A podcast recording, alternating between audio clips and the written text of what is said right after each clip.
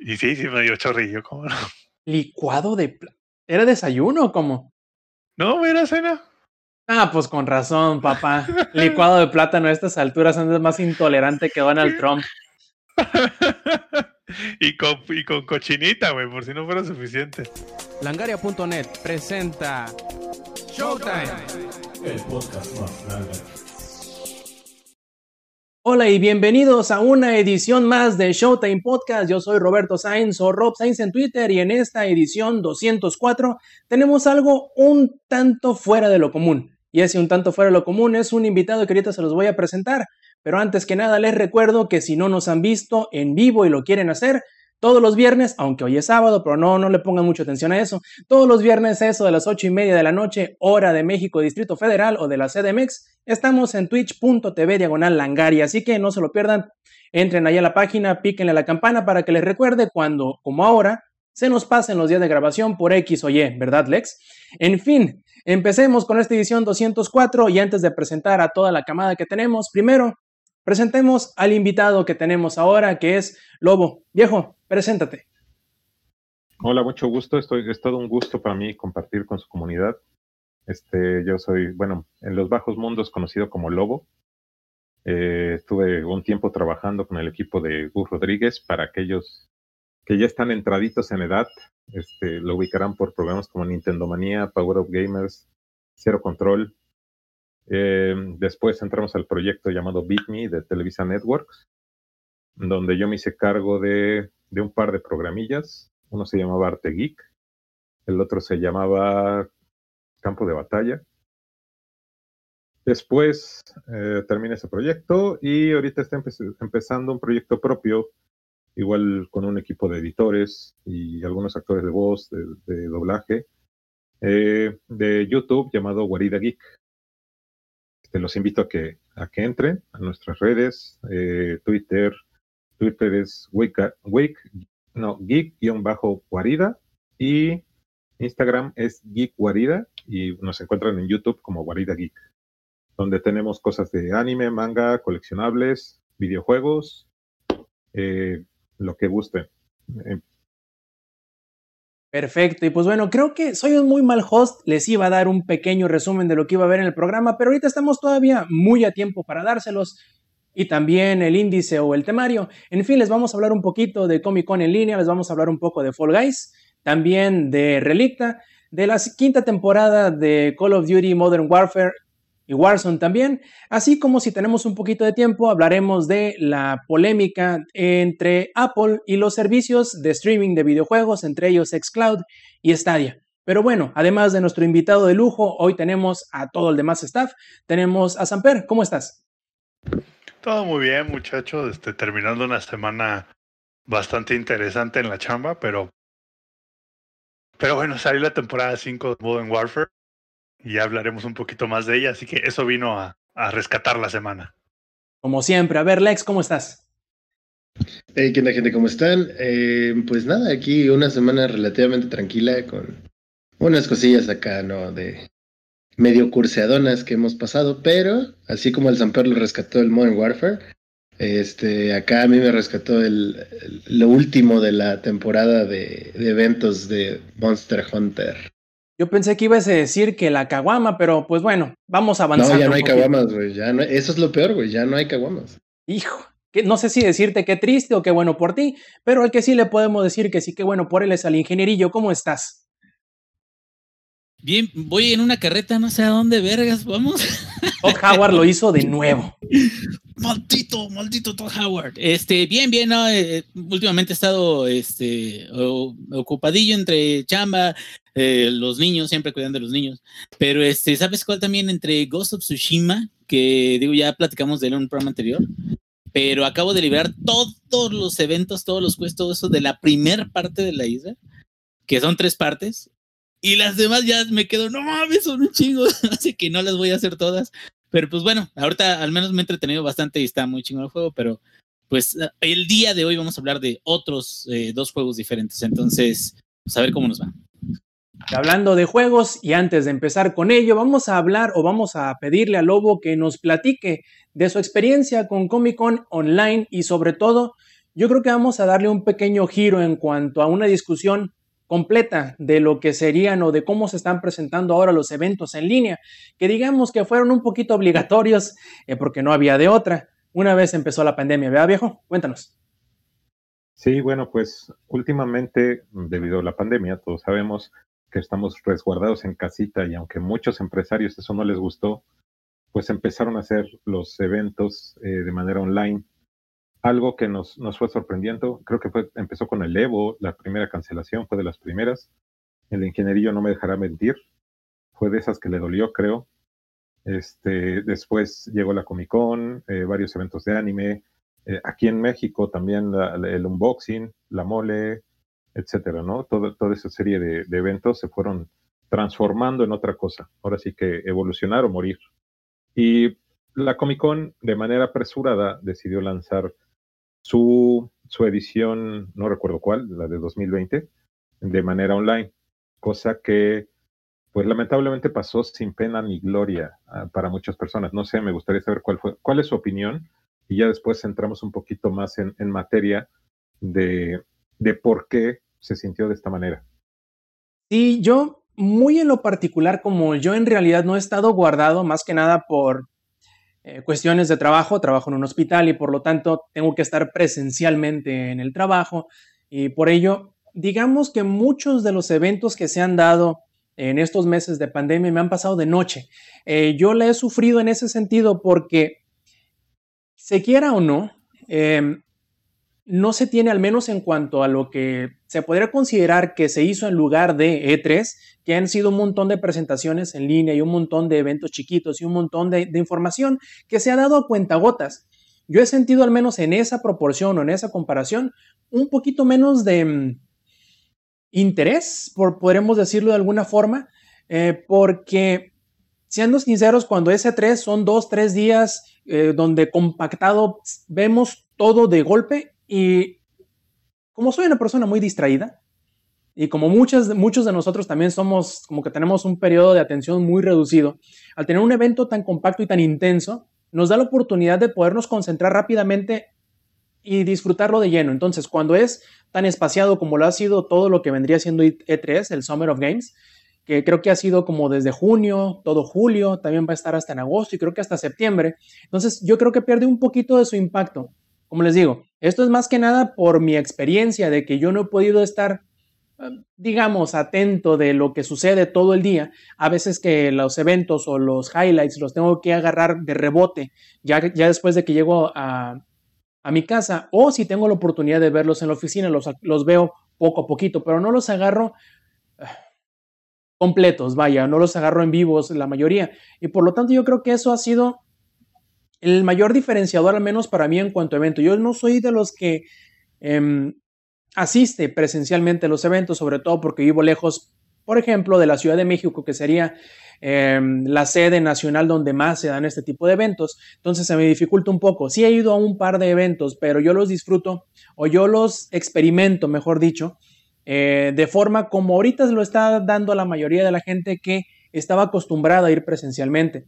Y por eso yo creo que para mí no ha sido tanto el cambio en ese sentido, en el que el formato me haya pegado tanto, no.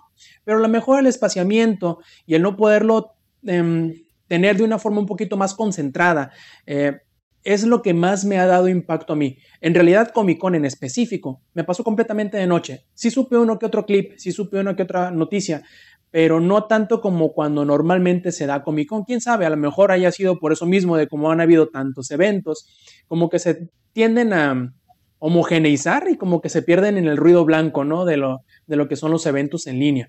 No sé, por ejemplo, eh, ingenierillo que debe tener muchos años viendo este tipo de eventos, ¿cómo lo ha sentido ahora? Si ha sentido diferencia o no. ¿Cómo lo siento? En el este, corazón. aquí, aquí. No, fíjate que una de las cosas que, que creo es que eventos en línea son completamente posibles, que pueden ser muy exitosos. Nada más creo que ahí tienen que enfocarse más en el contenido y la disponibilidad de los mismos para las personas que van a atender al evento virtual en, en este caso. Un ejemplo de ellos fueron los, la BlizzCon.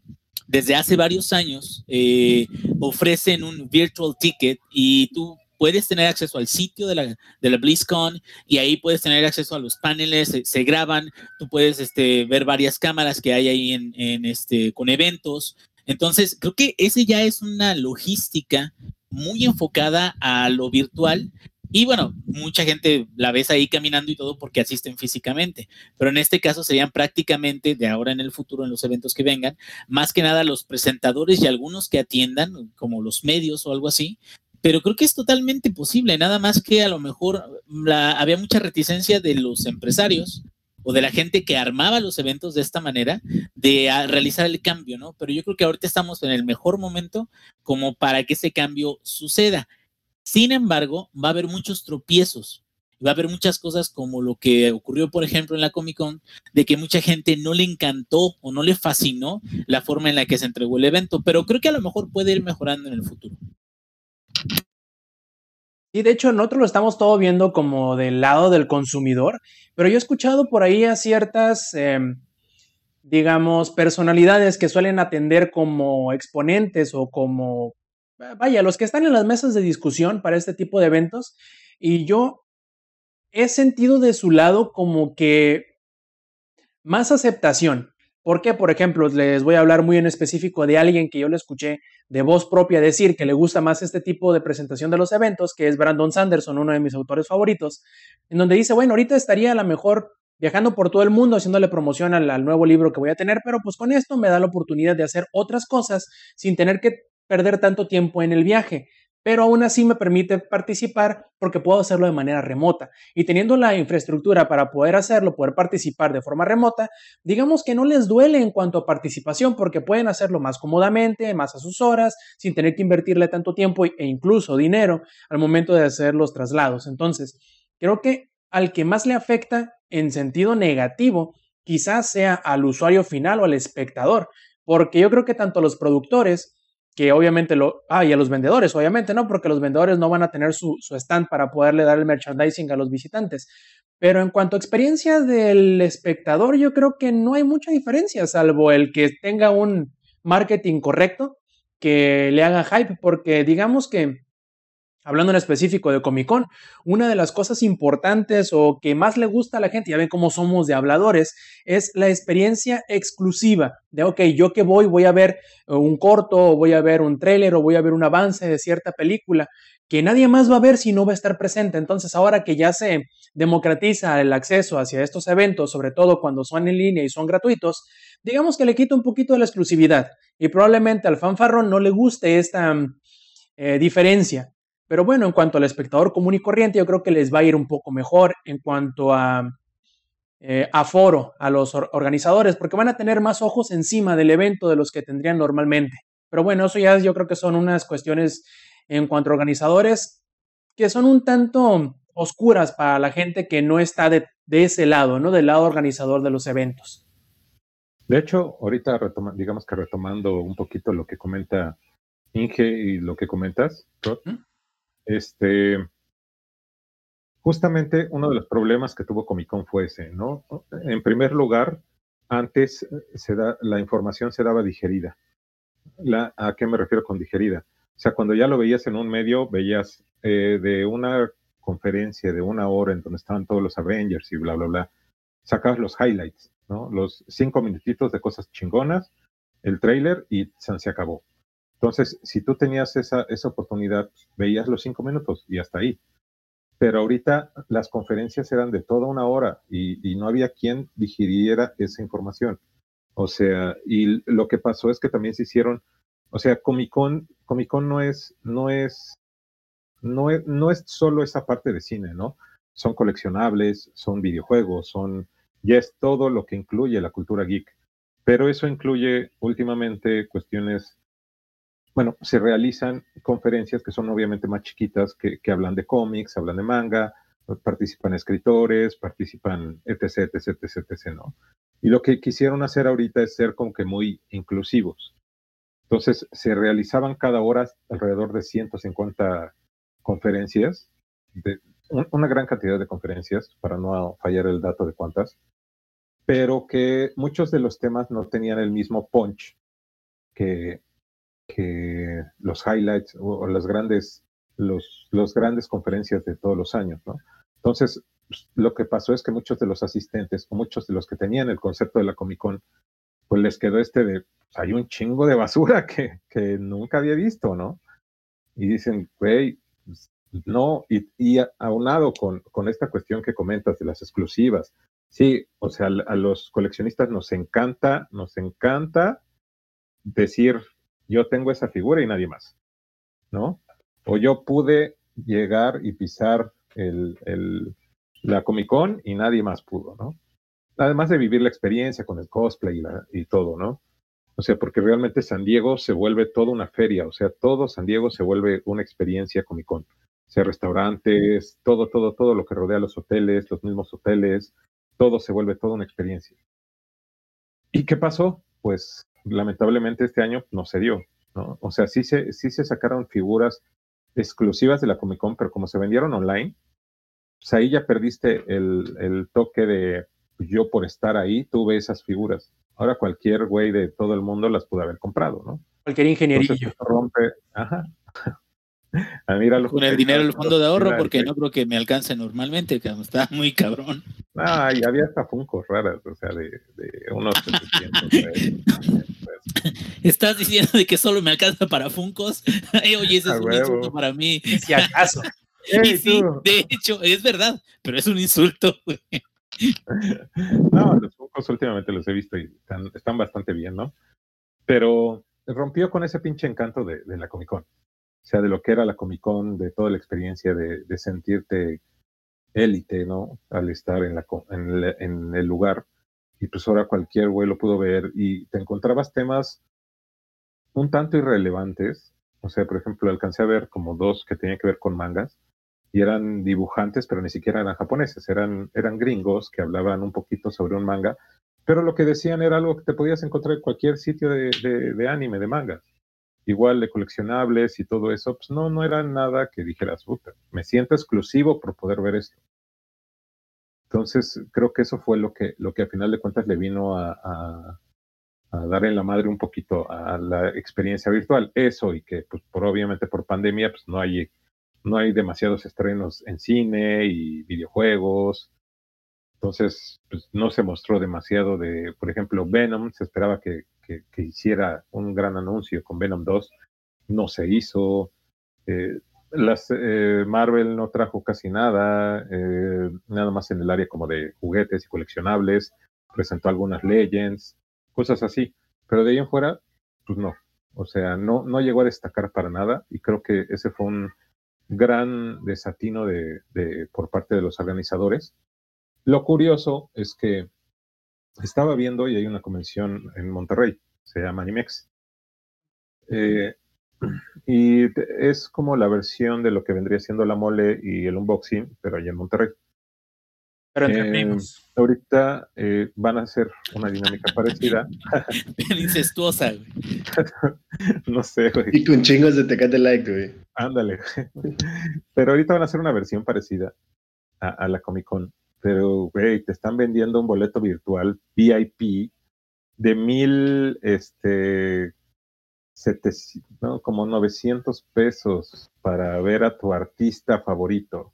Y, y te mandan un par de doces a tu casa, al menos, o algo así. pues, o- pues nada, güey. O sea, Un sushi no, de menos. hablas con él uno a uno, güey, y dices, güey, no mames, qué chingados, eso es, y pago mil y tantos por eso. En, en YouTube lo ves gratis, güey. Sí, güey, o sea, Está más ba- eh, ahí voy a hacer una promo. Está más barato el OnlyFans. El Considérenlo. Sí, sí, güey. Entonces creo que, creo que eh, sí, sí se está encontrando un nuevo mercado. Últimamente que he estado trabajando como con actores de doblaje, están encontrando un nuevo nicho que vendría siendo como este tipo de plataformas virtuales, pero es un nicho complicado. Es, es- tienes que saber manejar muy bien la experiencia. Porque además en las conferencias que veías, no mames, o sea, no, aquí nos estamos luciendo con las cámaras y todo. Había güeyes que tenían unas pinches cámaras pixeleadas y así de casi casi el güey en, en el baño. En el baño.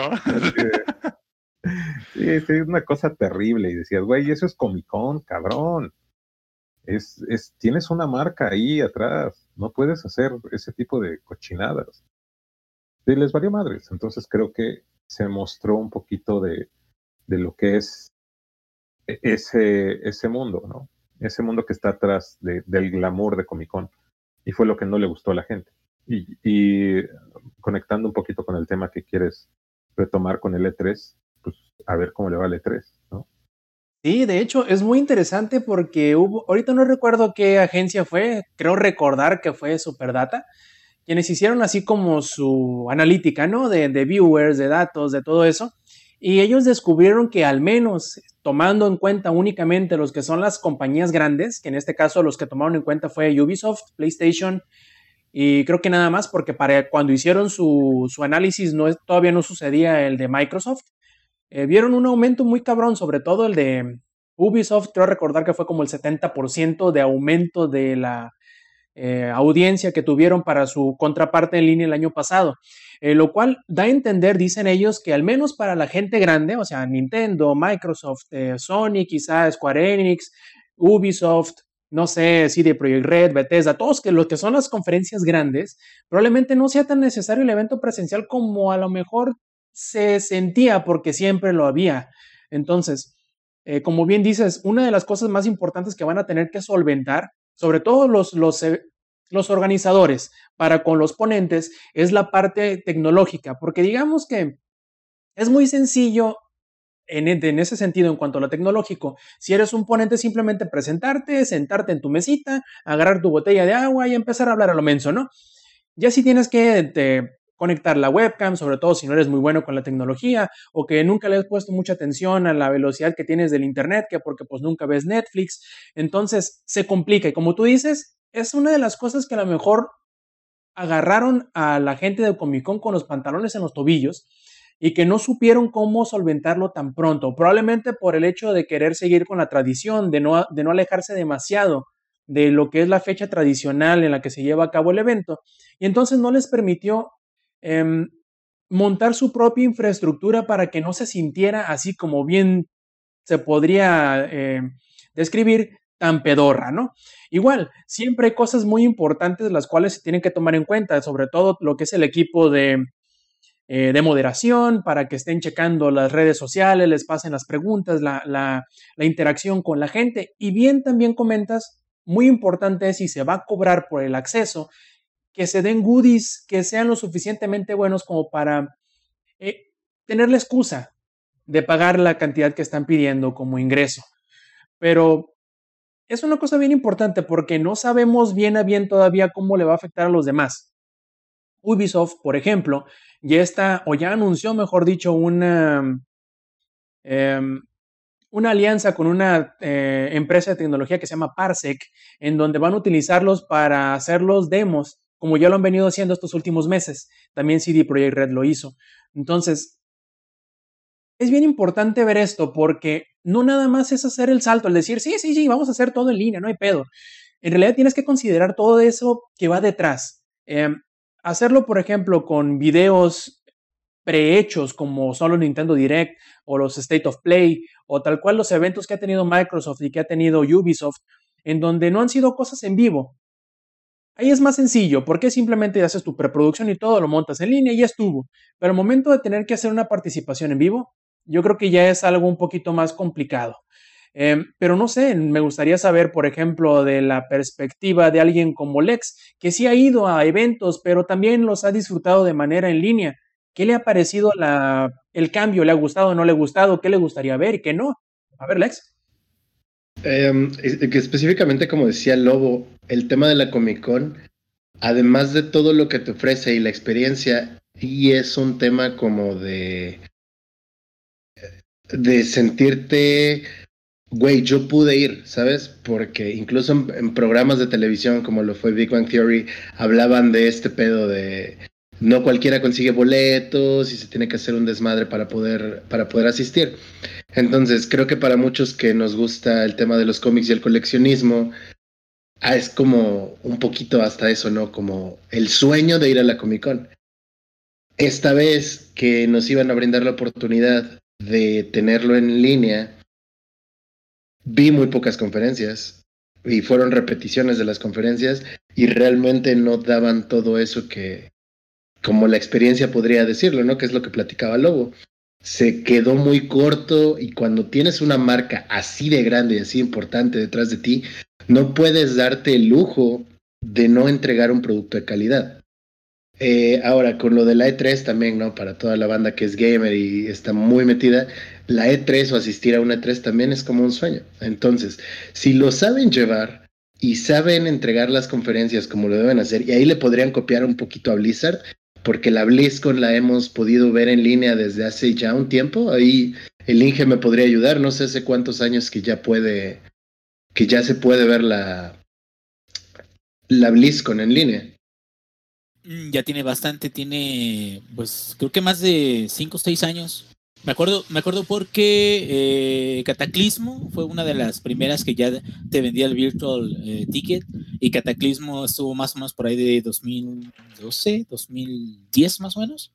Entonces ya tiene tienen, tienen, mucha experiencia en, en, eso, pero es como dices, o sea, el, mucha gente se queda, es que yo fui, o sea, como, es como cuando estás viendo un video de, no sé, de Japón y de la gente que viaja y ay, qué bonito, pero no es lo mismo ver un video que estar ahí, cabrón. Entonces, sí es un reto nuevo para hacerlo atractivo, porque hay mucha gente que va más por estar ahí que porque realmente el contenido sea súper fascinante, ¿no? Yo sí creo, que es parte, yo creo que es parte. Es un tema ahí como, como el de los tenis. A mí me gustan mucho los tenis tengo muchos tenis, muchos. Pero básicamente, si los tenis no tienen hype, no importa qué tan bonitos estén, no importa qué tan padres sean, no importa qué tan buenos sean los materiales y qué tan bueno sea el diseño, el tema es el hype. Entonces, ¿y cómo generas el hype en los tenis? Usted, ahora sí que después de escuchar los comentarios de ustedes, es la chaqueta mental de la exclusividad. Entonces, e, esa, esa chaqueta mental que le encanta a todo el mundo de, güey, yo tengo, y se los puedo decir, yo tengo unos tenis ahí que se amarran solos. Y es así como de, y solo salieron, creo que fueron cinco mil pares nada más en todo el mundo y se acabaron en 10 segundos. Y ahí tengo yo unos.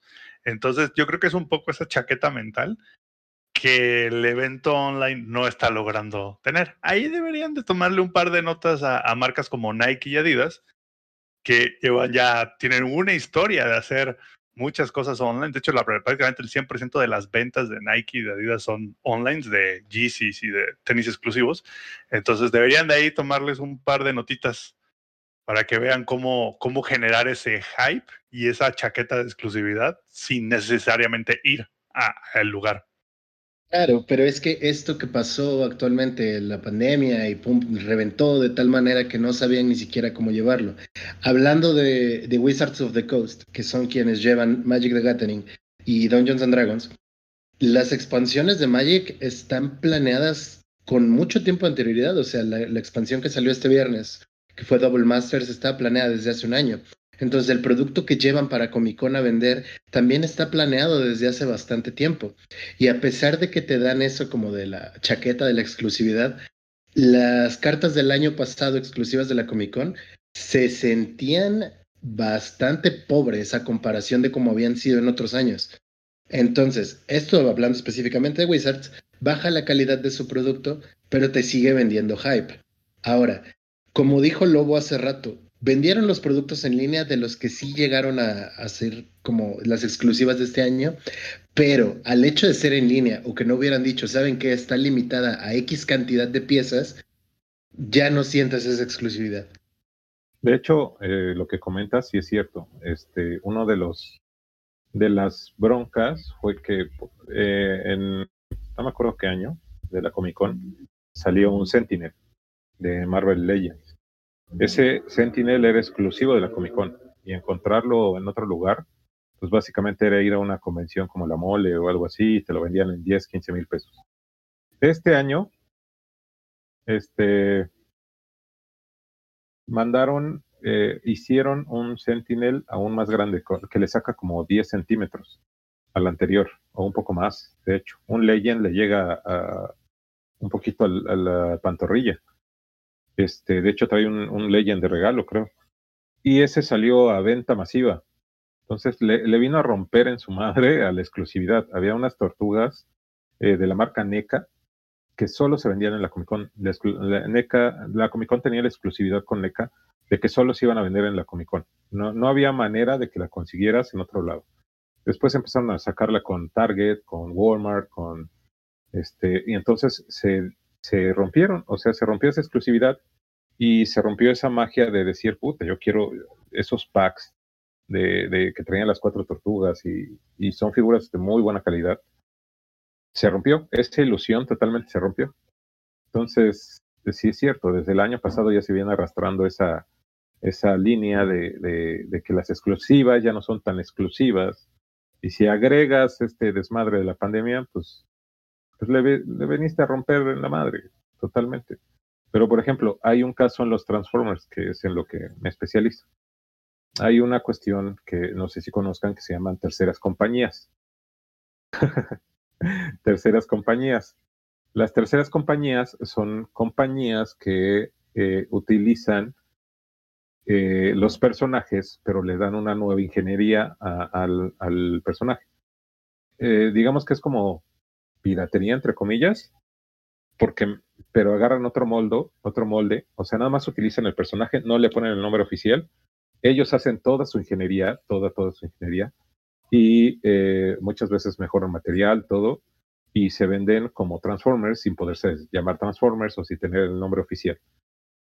Estas compañías, hay una marca que se llama Fans Toys. Esta marca es muy, muy, muy, muy buena. Mete metal, mete lo que se llama diecast en la cuestión de coleccionables, que es una aleación de, creo que níquel, o sea, de varios metales que lo hacen súper fuerte. Y lo mete. Y ahorita lo que hizo es reducir su número de, la primera wave o la primera stock de figuras, la redujo. Entonces, eh, esa, ese, ese primer lanzamiento es lo que surtiría Estados Unidos, China, Europa, eh, Latinoamérica, etcétera. ¿no? Entonces, se venden como pan caliente. O sea, y, y, tú ves, tú entras a eBay y le pones Fans Toys, se los dejan ir en 300, 400 dólares, 500 dólares, 600 dólares, 2000 dólares, algunas ya más antiguas. Y dices, güey, o sea, esas madres costaban 120 dólares. Entonces, es un poquito lo que está haciendo esa compañía. Pero pues, los coleccionistas, eh, creo que todos tenemos algo de coleccionistas aquí. Pues eso es, eso es lo que nos gusta, decir a huevo, yo soy de esos cabrones que tiene una de esas putos. sí, pues, ¿qué, ¿qué, más quisiéramos todos? Ya me imagino acá el joven que se acaba de parar de los tenis y diciendo así de, órale puto, yo tengo ese, esos tenis, esos que nadie más tiene, yo los tengo ¿no? O, o, ese caballero del, del zodiaco que por ahí vi también, así de, yo tengo de esos, pues, eh, eh, es como la, envidia de todos los coleccionistas, ¿no?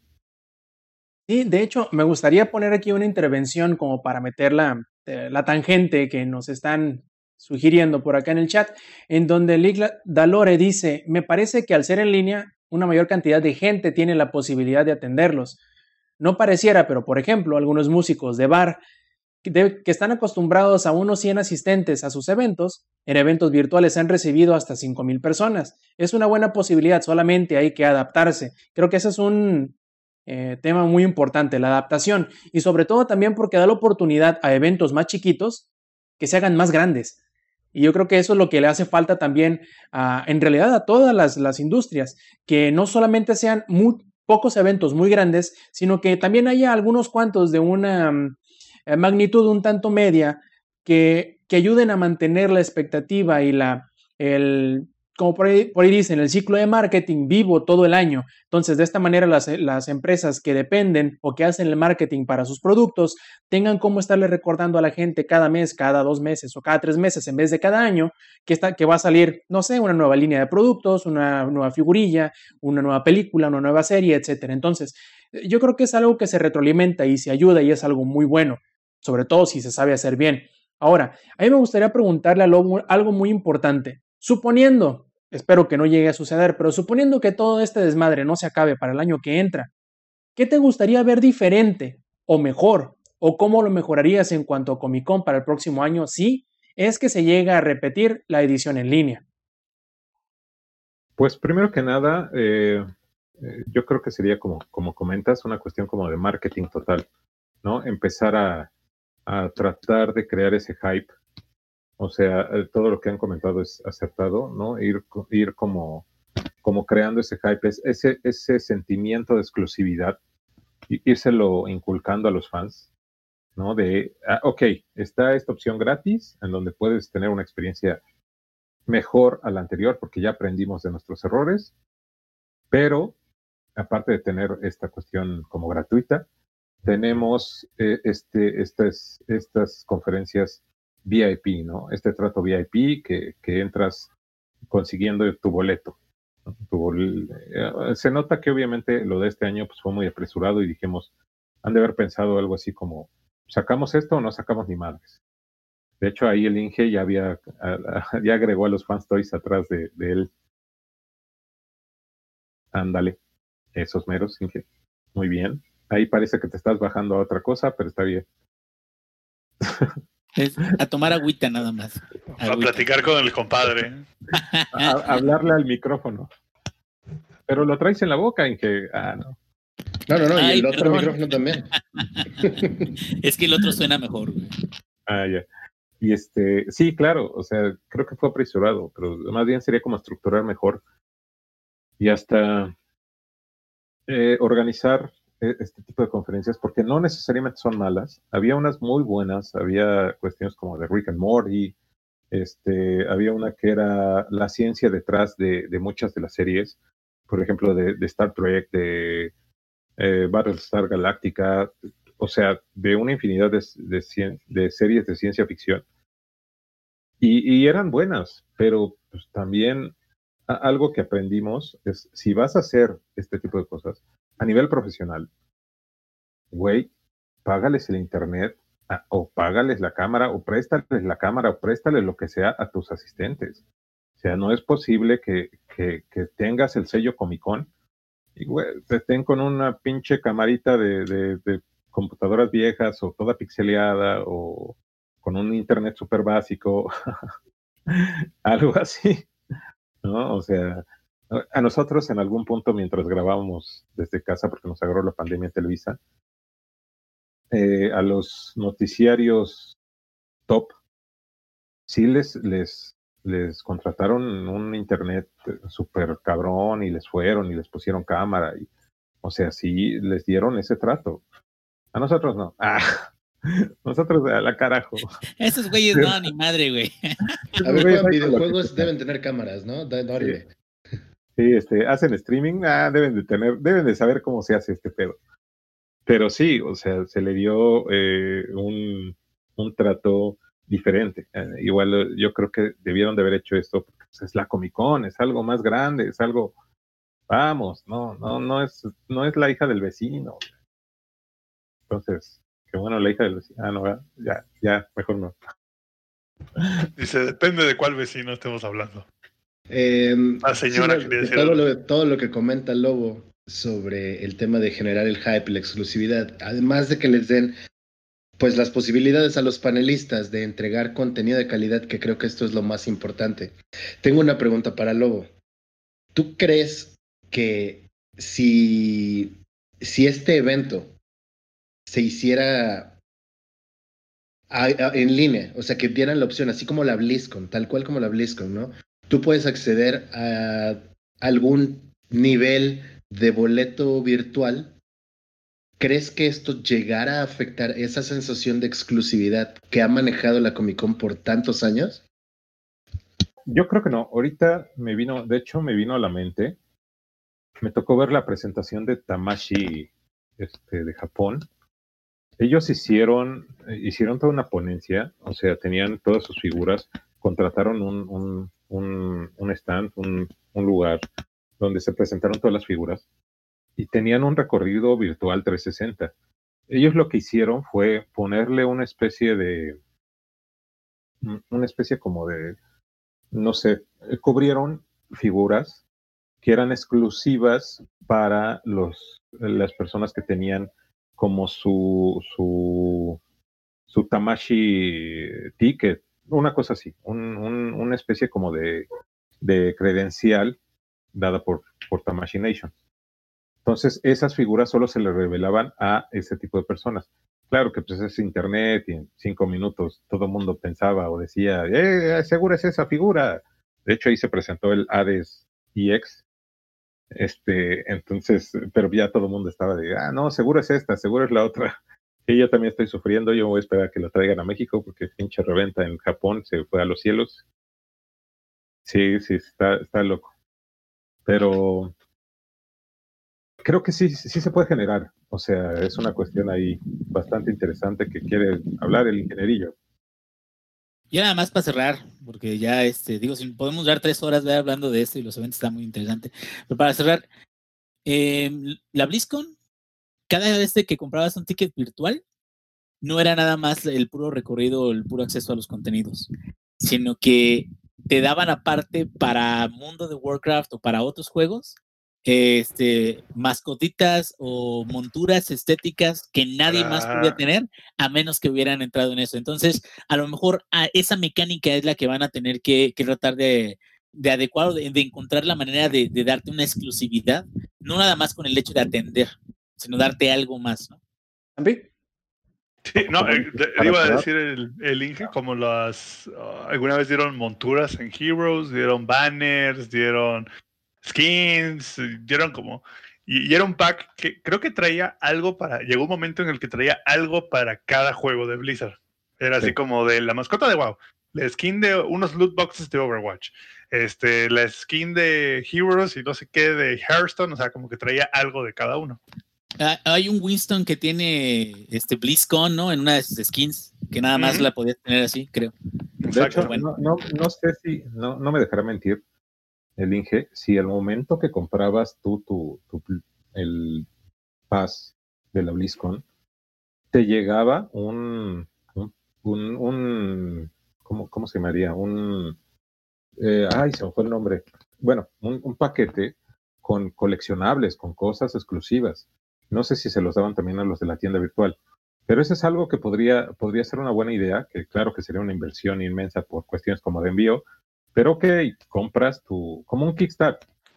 O sea, compras tu base VIP a la Comic Con y te mandamos que la playerita, que la bolsa, o sea, todo lo que no pudiste tener cuando estás ahí, te lo mandamos.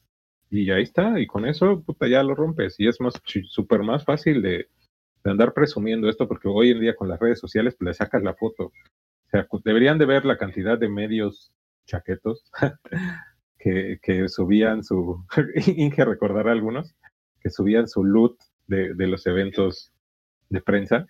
Llegaban a sus casas así todos emocionados y subían su termo, su, su playerita. Y ese es ese sentimiento, ese sentimiento que te puede dar el, la Comic Con. Entonces creo que de que se puede, se puede. Pues veremos qué, qué onda para los próximos años, porque sí se, sí, digamos que se pronostica que esto va a ser más largo de lo que muchos esperaban. Eh, that's what she said. Eh, pero bueno, yo creo que hablando de cosas que están tardando más del tiempo que se esperaban en llegar, es el anuncio del próximo Call of Duty, que bueno, vamos a aprovechar para hablar de eso, pero también de la temporada número 5 de Call of Duty eh, Modern Warfare y también Warzone, que dice el Samper que no son lo mismo, pero todos sabemos que en realidad son lo mismo.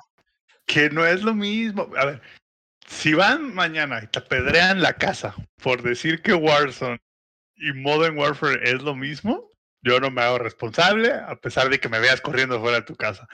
Este, no es lo mismo, ni se escribe igual. yo sé que el Rob insiste es que es lo mismo, mira, es que para nada, banda, para nada es lo mismo. Uh, Warzone ya le, le, traté de explicar al Rob, pero los jugadores tienen casi el mismo nivel de habilidad, ¿no? De uno y de otro. sí, sí, sí, Sobre, todo el nivel de habilidad es el mismo. No tiene nada que ver Warzone con, con el modo en Warfare, pero bueno, no voy a entrar en detalles de eso, porque no se trata de eso el podcast. El podcast se trata de la temporada 5 de Modern Warfare, que creo que ya, ya, sí, ya van cinco temporadas, cada temporada de dos meses, o sea, llevan diez meses, prácticamente vamos a cumplir el año de que salió el Modern Warfare y de todas las temporadas, esta es la mejor y por mucho. Es la que se ve que le crearon más contenido exclusivo, es la que se siente que, como más diferente a las demás, es la que se siente que, para empezar, genera cambios dentro del juego, cambios en el sentido de que eh, hay un estadio en el mapa de Warzone y el estadio está abierto para a partir de la temporada 5 y aparte dentro del estadio hay easter eggs y etcétera, etcétera, etcétera. Entonces digamos que es la primera temporada de, de Call of Duty que realmente genera algo diferente, es un, como un parteaguas. También es una temporada donde creo yo aprovecharon algo que, que, que, que necesitaban hacer desde hace mucho tiempo y es el hecho de que desde hace mucho tiempo el, um, hay dos facciones, la uh, alianza y la coalición, creo que se llama, o algo así. Horda. Y, y la horda, que es básicamente los buenos contra los malos, ¿no? O sea, no es nada más que los buenos contra los malos. Y por primera vez, ahora sí que por primera vez hicieron como que un reajuste porque había muchos del lado gringo y muy poco del lado ruso. Y de hecho pasaron, creo que fue uno o dos operadores, lo pasaron del lado gringo al lado ruso por un evento in-game.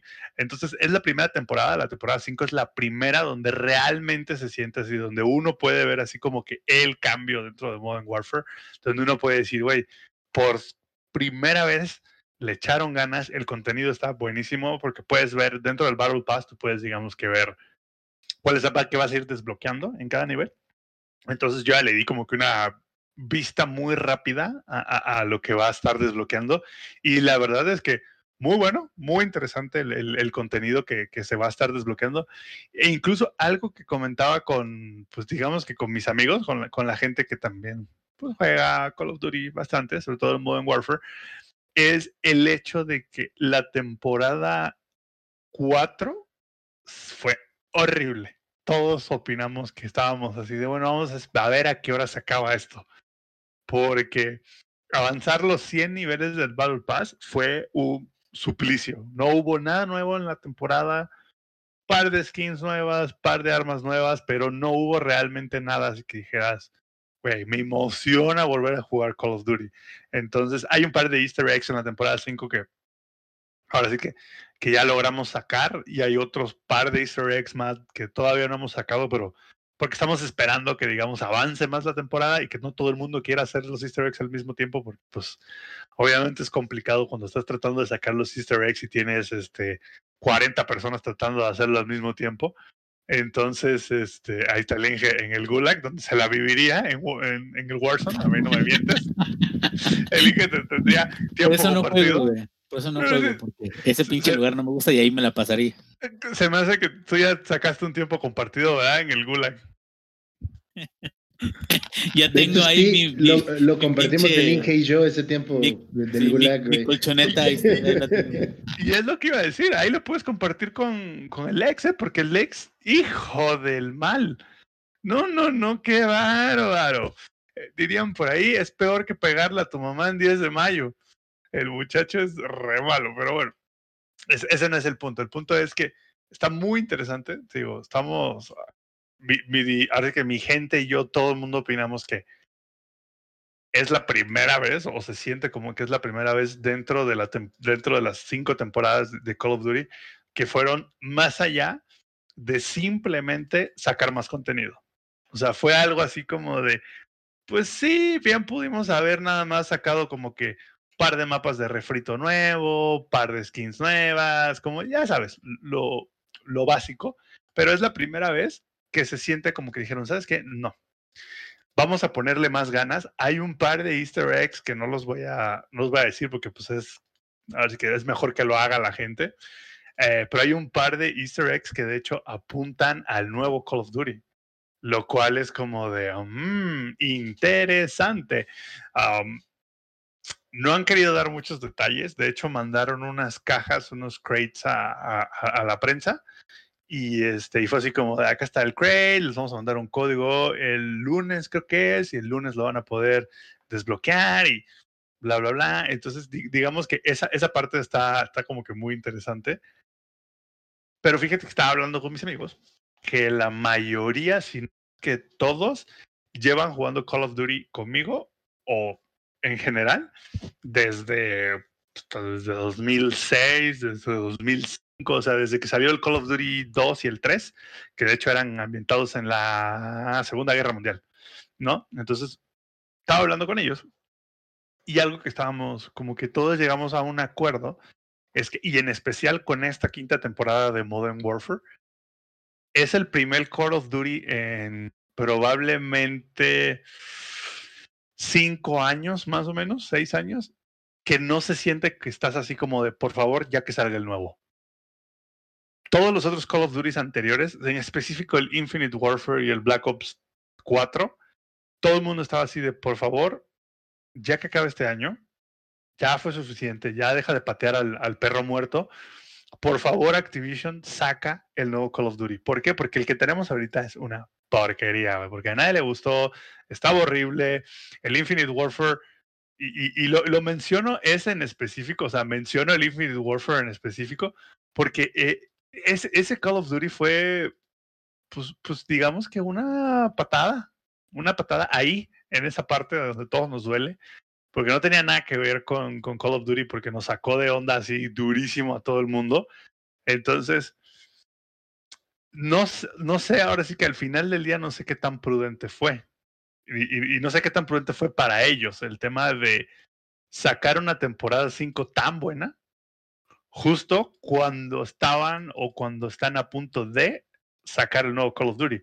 Porque algo a lo que, digamos que mi banda y yo llegamos a la conclusión que es como de, pues sí, va a salir el nuevo Call of Duty, sí, sí, se ve que va a estar, seguramente estará bueno, sí, que bueno que va a ser otra vez este, de vuelta a la Guerra Fría, etcétera, pero no tenemos la prisa por comprarlo, ¿sabes? O sea, sobre todo después de ver, o más bien, sobre todo con el nuevo Call of Duty, con lo que estamos teniendo ahorita, con el Modern Warfare, no se, no se siente que ha acabado.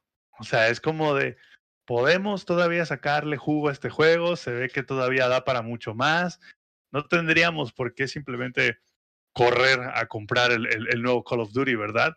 Entonces, no sé si es un tema que a lo mejor no la planearon bien, no creo, pues es Activision.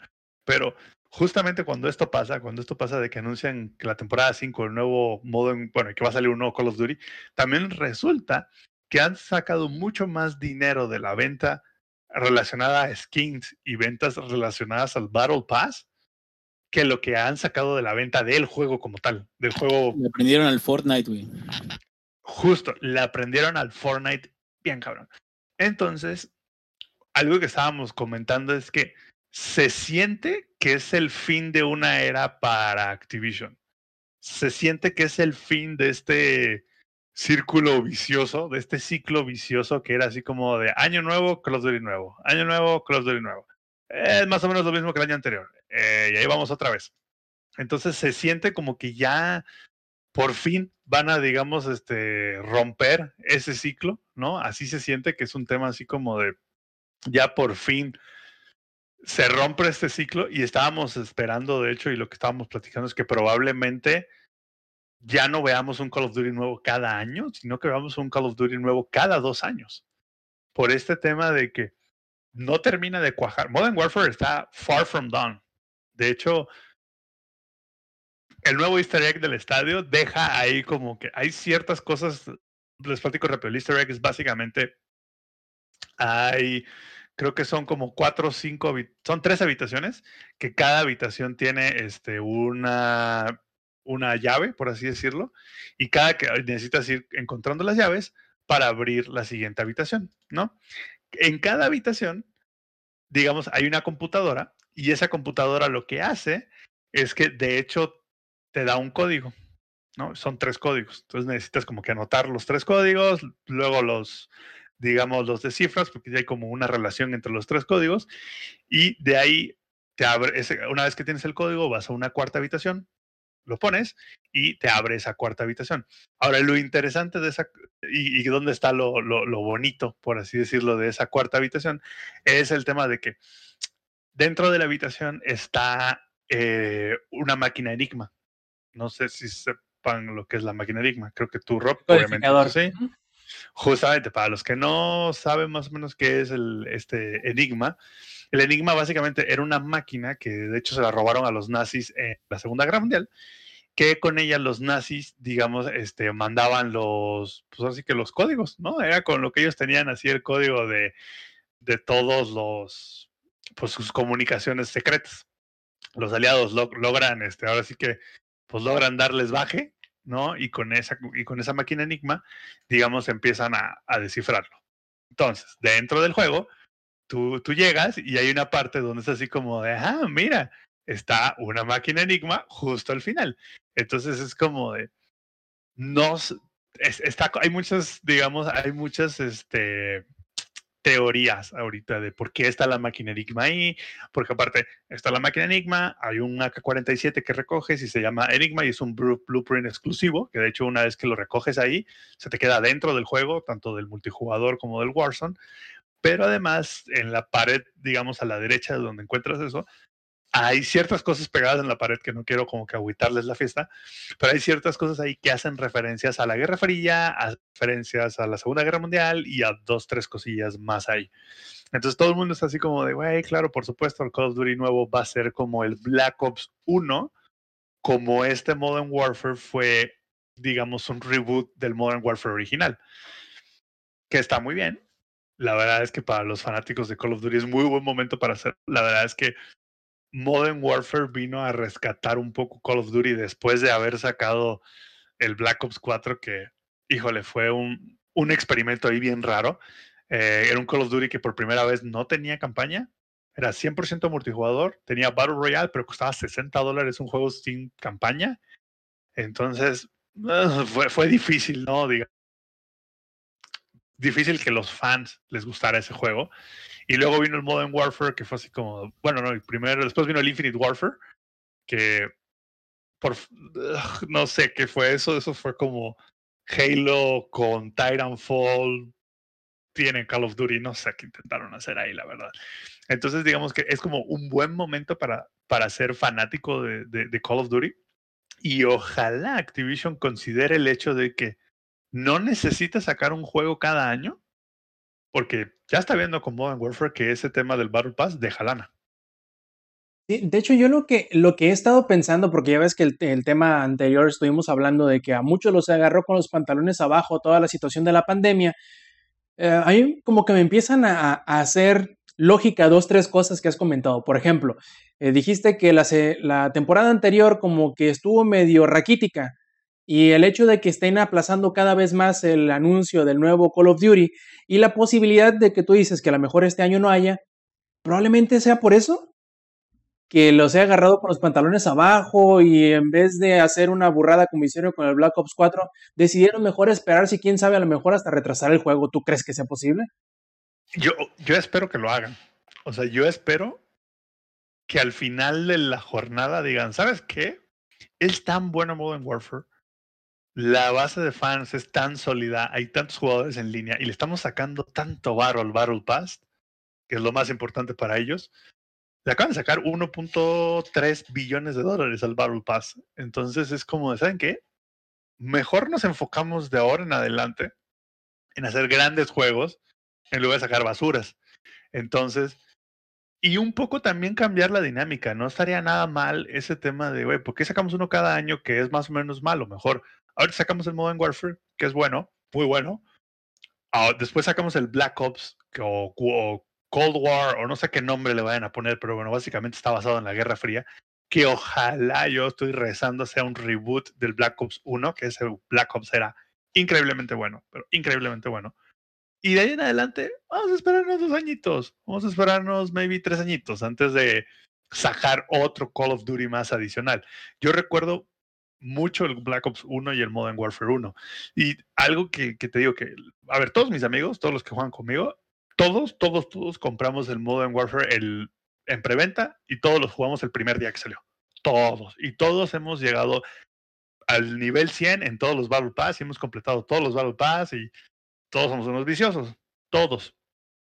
Entonces, somos ahora sí que somos el público hardcore. Todos hemos comprado skins, todos tenemos un pack adicional, etcétera y todos llegamos al mismo acuerdo. No hay necesidad de correr al nuevo Call of Duty. Es como de, sí, qué bueno que van a sacar el, nuevo Call of Duty, pero maybe lo compre seis, siete meses después, ya cuando realmente el Modern Warfare diga, ¿sabes qué? Ya voy en la temporada 7, 8 o algo así, y es como de ya, ya no lo disfruto tanto. O a lo mejor baje el nivel de contenido, porque tampoco creo que le quiten las temporadas. Yo no creo que, que, Activision diga, ¿sabes qué? La temporada, no sé, 6 fue la última, justo cuando sale el, el nuevo Call of Duty. Porque les han sacado tanto dinero que es como de, ¿para qué?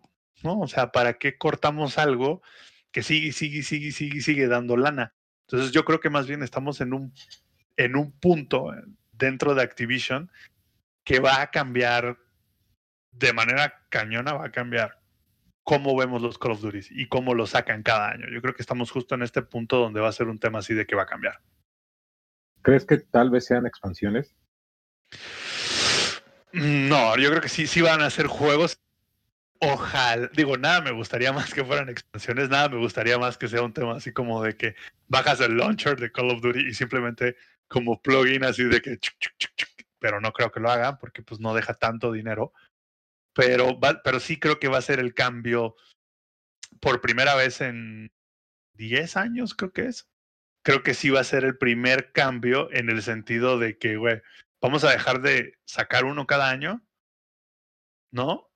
y vamos a empezar a, meterle poco a poco, porque de hecho están, ahora sí que están aprovechando lo que ya tenían, porque cada temporada nueva de Call of Duty del Modern Warfare sacan un mapa de los Modern Warfare anteriores y sacan un arma de los Modern Warfare anteriores. Entonces, están reciclando, están aprovechándose de la nostalgia y al mismo tiempo están con la caja registradora que es Warzone, así sacando dinero y sacando dinero. Y ojalá eso, digamos, los ayude. Sí, de hecho, eso es un punto muy importante que también han estado hablando de eso desde hace algunos meses y volvieron a retomar el tema la semana pasada, donde dicen, sí, eh, Warzone va a seguir ah, para el futuro previsible, lo cual a mí me hace pensar que a lo mejor como tú bien dices, lo del Battle Pass no vaya a terminar. De hecho, que vayan, denle continuidad. Y lo que ya, algo distinto a las veces anteriores en donde el contenido que ya habías desbloqueado en juegos anteriores, pues se quedaban en los juegos anteriores. Ahora la posibilidad de que esto del Battle Pass y de Warzone se siga iterando encima de sí mismo, da la posibilidad de que el contenido que ya sacaste este año, lo vayas a seguir pudiendo eh, disfrutar o acceder a él el año siguiente y quizá el año siguiente después de ese y así sucesivamente, lo cual crea únicamente lealtad, crea jugadores más este, enfocados o más empedernidos o más clavados o como tú bien dices, más enfermos. Entonces, e, es bien interesante ver eso y yo creo que, como tú bien dijiste, el lunes vamos a empezar a saber bien, bien a qué se refiere todo esto, qué de tanto de lo que estamos ahorita teorizando o quizá esperando se vaya a dar. Eh, por ejemplo, ¿a ti te emociona más que, por ejemplo, que te cambien la modalidad normal de multiplayer que Warzone o al revés? ¿Qué es lo que tú esperarías para el próximo año? Porque sabemos bien que Warzone va a quedar, pero no sabemos, por ejemplo, si el mapa por completo vaya a cambiar, si nada más secciones vayan a cambiar, si las armas... O si pongan otro mapa. Sí, exactamente. Entonces, ¿tú qué esperas? Mira, yo me, yo me emociono más por los updates del multijugador porque yo soy Call of Duty Old School. O sea, yo el primer Call of Duty que jugué fue el 2 y no jugué el 1 porque todavía vivía en Cuba y no llegaban las PCs gamers, ¿no? Entonces, eh, el primer Call of Duty que jugué fue el 2. Al que le dediqué 60 días de juego fue al Modern Warfare original. Y yo, ah, yo me emociono más con el update de multijugador. Pero también entiendo por qué existe Warzone, entiendo por qué existe como tanto push por Warzone. Yo esperaría que, de hecho, no maten Warzone y más bien empiecen a meterle cosas de otro Call of Duty a Warzone.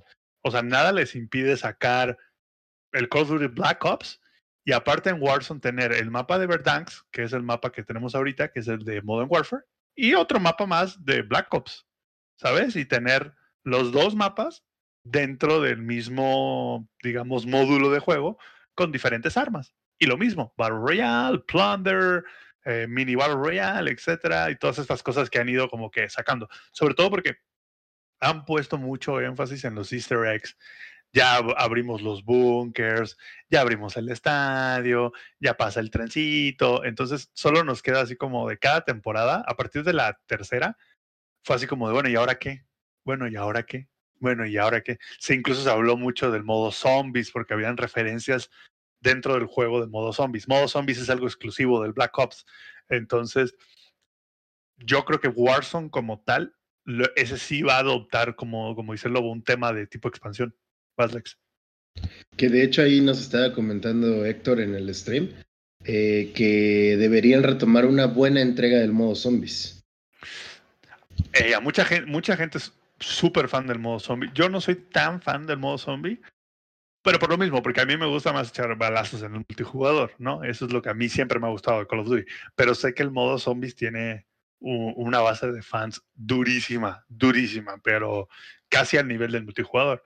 Entonces, obviamente el modo zombie seguirá siendo exclusivo del Black Ops, pero yo creo que bien podríamos estar viendo un cambio en Activision y en el sentido de, ahorita estamos en Warfare y al mismo tiempo tendremos Black Ops.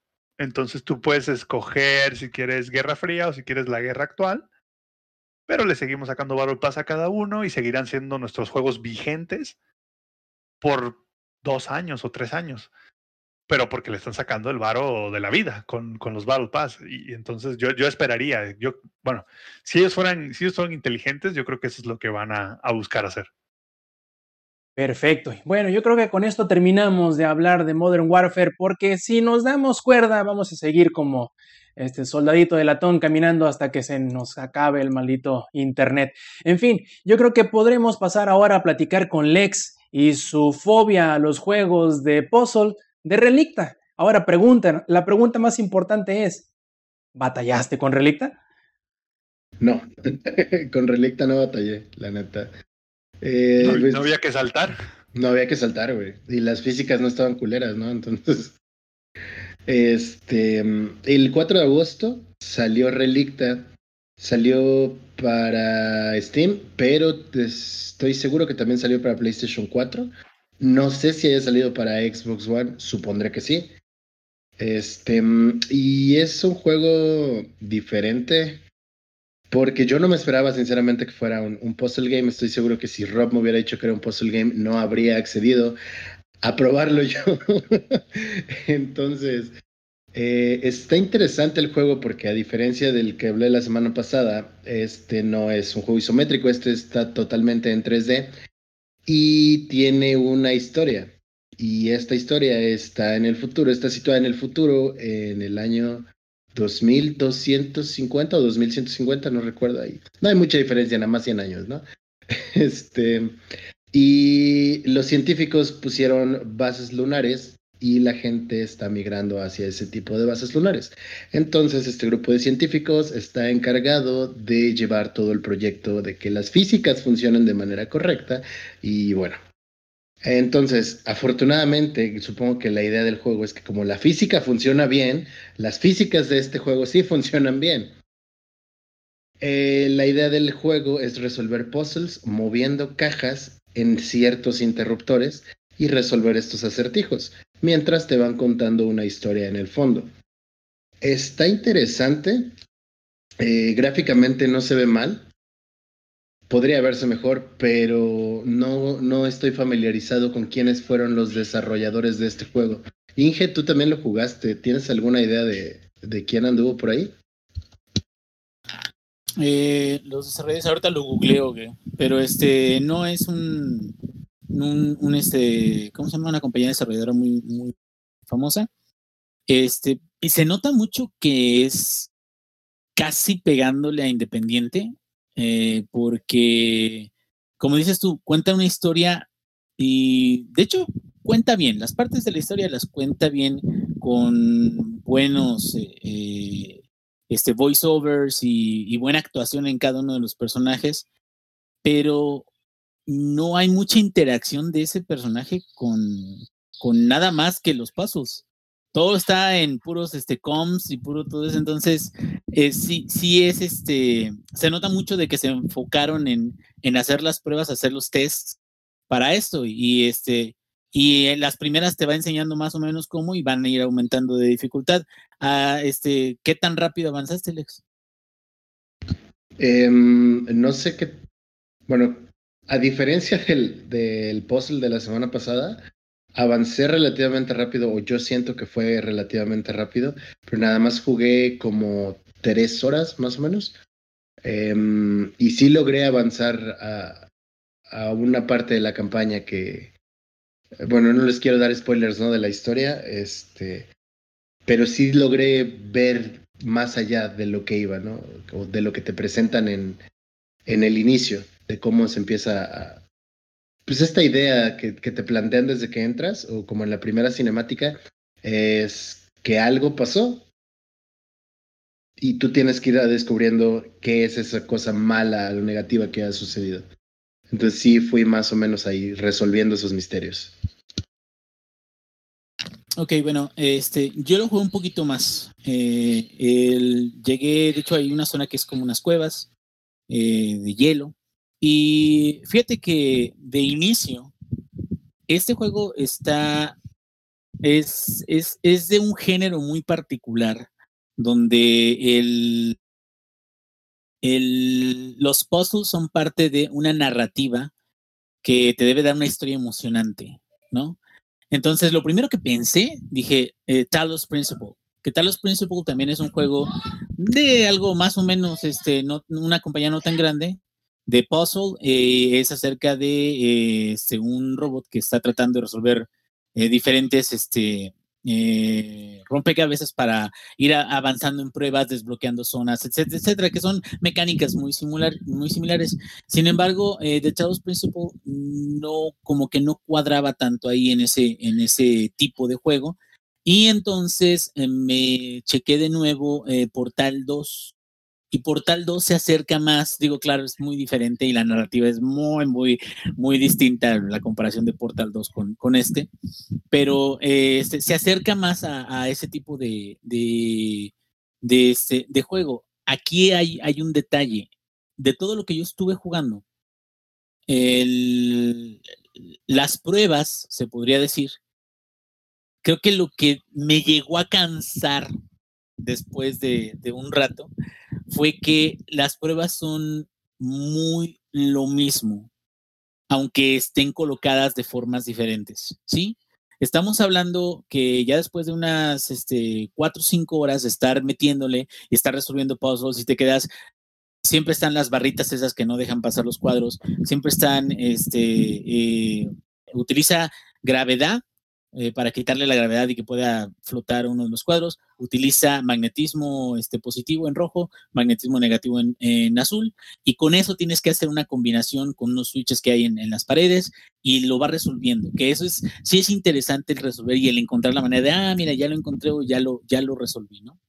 Aquí el problema es de que es lo mismo todo el tiempo y más pruebas y más pruebas y más pruebas. Y de repente viene una cachita, un cachito de narración y luego viene otra prueba y luego viene otro cachito de narración y luego viene otra prueba. Y luego, entonces, como la mecánica de las pruebas es muy similar a través del juego, no sientes esta, como, este interés como de seguir jugando aunque te encuentres con, con, con retos como sucedía en Portal 2, que ya, ya ven que en Portal 2 incluso le agregaron los líquidos.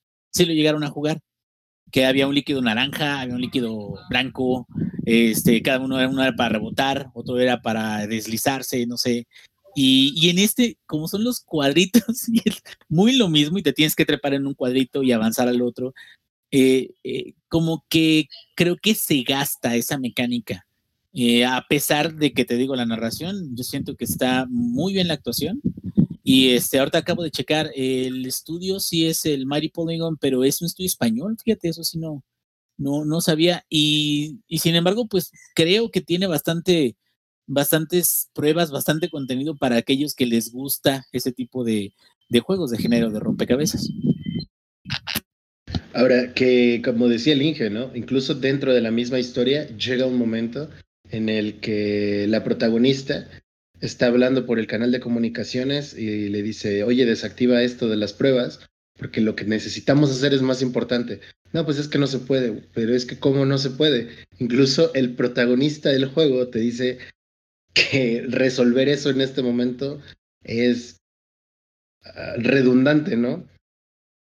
Ah, se vuelve repetitivo pero sí es entretenido hasta cierto punto. Ahora, no es un juego que creo que puedas jugar como por periodos muy largos de tiempo o, por sesiones muy extenuantes, como, no sé, te puedes aventar una cacería de ocho horas de Monster Hunter sin pedos, o ahí como el Samper, ¿no? Que se puede aventar varias horas jugando Modern Warfare. No creo que Relicta sea un juego que te permita hacer eso. O como el Inge, que puede pasarse todo el día ignorando a los plebes, pero bueno, así pasa. Este, no, a todos se le puede poner la misma este, atención todo el tiempo. Y es una lástima, la verdad, porque se ve bien, se ve prometedor. Eh, esperemos que, que, que, sea suficiente para los fanáticos del género de los puzzles, porque es un, digamos que es un, un género difícil de darle el nivel o darle el balance normal entre ofrecerte el reto de que le pienses pero que a la vez no insulte tu inteligencia, pero al mismo tiempo también te permita tener ese momento de, ajá, del, del que se te prenda el, foquito y te, te haga, te dé tu autopalmadita en la espalda, ¿no? Que te diga buen trabajo y que tú también lo sientas de esa forma. Y eso es una cosa bien difícil de hacer, sobre todo porque no todas las personas tienen el mismo tren de pensamiento para resolver este tipo de, eh, de acertijos muy, este, pues a la gente no le gusta pensar, no siempre, y no todos pensamos de la misma forma, es a lo que quiero llegar. Em, la verdad es que yo le echaré un ojito después, se ve interesante, eh, Talos Principle me gustó bastante, no, no nada que decir de Portal 2, que es uno de los mejores juegos que he jugado en mi perra vida, pero bueno, al igual que no todo es Monster Hunter, no todo es Portal 2 tampoco. Efectivamente, de hecho, eh, ah, perdón por interrumpirte, Samper. Después de ver el, el, gameplay tantito, ¿no, ¿no hay una versión para VR? No lo sé, tendríamos que revisarlo, pero pensé lo mismo también, ¿eh? Cuando lo jugué dije, igual y con VR podría ser un poco diferente. O sea, se ve como muy diseñado o específico, o sea, se parece mucho a los juegos, incluso la interacción podría ser como mucho más fácil en la realidad virtual. Probablemente. Em, ahora, más allá del gameplay, creo que Solamente voy a hacer el comentario, no quiero que nadie vaya a soltar arena con este pedo. Pero sí se nota que el estudio dijo, ¿sabes qué? Vamos a evitarnos todos los problemas que podamos tener con la crítica y seamos inclusivos desde que se diseñó este pedo. Entonces, todos los personajes tienen algo para cualquier minoría de la que pudieras estar pensando. Entonces, no puedes juzgar este juego por eso, o al menos los Social Justice Warriors no van a poder hacer un, una guerra por esto. Y eso es un punto eh, pero los furros no son personas, amigo, entonces los furros no... Ahí hay, una, un sector. los estás negando, Alex. Alex los, furros no son personas. Los furros no son personas, güey. Los furros son furros, nada, no es cierto. ¿Cómo los furros son furros, ¿no? tiene que haber, ya, ya en, en, la actualidad, tiene que haber furros, güey. Pregúntale al Inge, a cada rato manda fotos acá de furros y le digo, güey. No, no es cierto, güey, no, no, es cierto, no es cierto, güey, no. Disfrazado de, de, osito cariñosito, ¿no? Sí, se pone aquí No es cierto, no. Nada, qué bromista eres, güey. Se pinta sus ojitos de panda, ya es cuando Esas fotos también están en el OnlyFans del ingenierillo, ¿eh? Vayan a checarlo. Ah, podemos hacer un paquete especial. Pero bueno, este. Pues sí, eh, fíjate que eh, se nota mucho que si es indie, se nota mucho de que esa mecánica la hicieron bien por la física y el motor del juego y lo que quieras, pero también como que la narrativa trata de darte una historia muy buena, muy fregona. El pacing está raro porque, por ejemplo, cuando estás haciendo testing no hay mucha música ambiental y si te tardas haciendo un, test, está muy callado todo, nada más está lo, el sonido ambiental, no hay música tal cual. Y nada más hasta que pasas un cierto checkpoint, empieza, no sé, a, decir una narrativa de algo de, ah, sí, o sea, qué bueno fue o algo. Pero, o sea, puedes pasar un gran unos cinco minutos y, o diez y tardan mucho en resolver algo, simplemente empujando cajas. Y creo que eso sí es, es de parte de lo que te eh, llega a cansar un poquito. Pero no es malo, está muy interesante, tiene bastantes eh, eh, pruebas, bastante rompecabezas y pues si a la gente le gusta eso, es una buena opción porque sí, también se ve, se ve bastante bien para, para esta generación, creo que es muy aceptable. Perfecto. Bueno, si no hay nada más que agregar de Relicta, yo creo que podemos pasar al último tema que es eh, Fall Guys. Ingenierillo me podré acompañar en esto. Eh, ya se puso el fondo para los que nos están viendo en vivo. Y es el juego como que de la semana, podríamos decirlo de esa forma, ¿no? Eh, tomó muchísima popularidad a partir de su estreno el pasado martes, debido, no nada más por eso, pero también debido a que lo dieron de forma gratuita en la PlayStation Plus. Y muchos se preguntarán, pero ¿qué demonios es Fall Guys? He escuchado que mucha gente habla de él, pero no sé qué es. Bueno, Fall Guys más o menos es como queriendo mezclar un Battle Royale. No, no es un Battle Royale convencional, sino un Battle Royale lo, eh, lo combinamos con American Ninja Warrior y además lo combinamos también con la carrera de las botargas en donde, bueno, al pasar distintas pruebas que son diferentes tipos de, mm, eh, desafíos, se va disminuyendo el número de participantes hasta que al final de cuentas solo uno puede alcanzar y, eh, tomar el trofeo final, que es una coronita, y queda como el ganador. Ingenierillo, no sé, tú como padre de familia que igual desatiendes a los plebes, ¿qué te parece? Ya nada, voy a decir una cosa antes de que Inge se, arranque y eso se convierte en el ingenierillo de nuevo. Estoy viendo el gameplay, estoy viendo el gameplay y nada más puedo decir algo. Ese juego bien marihuano, ¡a su madre, carnal! o, te, divierte o te aterra, güey. Sí, sí, sí. Hay dos. O te das el viaje de tu existencia, que llegas al Dark Side of the Moon, o te cagas, güey, porque sí está. Güey, esto se ve como un party game muy chido, así de el que quede Más, más jodido del, en la carrera de ahorita se echa un shot, así. Ah, sí, sí, sí. Y, o, o algo así. Y eso que vi dos minutos el gameplay, ¿eh? pero se, ve cagadísimo. Sí, así es, es muy cagado, es muy buen juego, de hecho me sorprendió bastante de que lo regalaran en PlayStation Plus. Y yo creo que lo, lo único malo, que eso es una constante ahorita, es los servicios de sus servidores bueno, la calidad del servicio de conexiones, pero fuera de eso, está muy chingón, es, diversión estúpida, es, este, tiene mucha variedad. E, eso creo que es un, gran plus de, del juego porque, eh, como dijo Rob, son una secuencia de diferentes como, como niveles pequeños donde van eliminando a los más lentos o a los más mensos o a los que más, más este, desafortunados, porque a veces tú ya jugaste varios, eh, varias veces y te quedas, esta mapa ya me lo sé, cabrón, y de repente te caes en algún lado donde te avientan o donde ya no puedes recuperarte y pues terminas por no calificar. Pero eh, está muy chida la experiencia. Eh, sí es un juego como de party, como de, ah, no manches, vamos a jugar, vamos a ver qué onda, puedes hacer un party.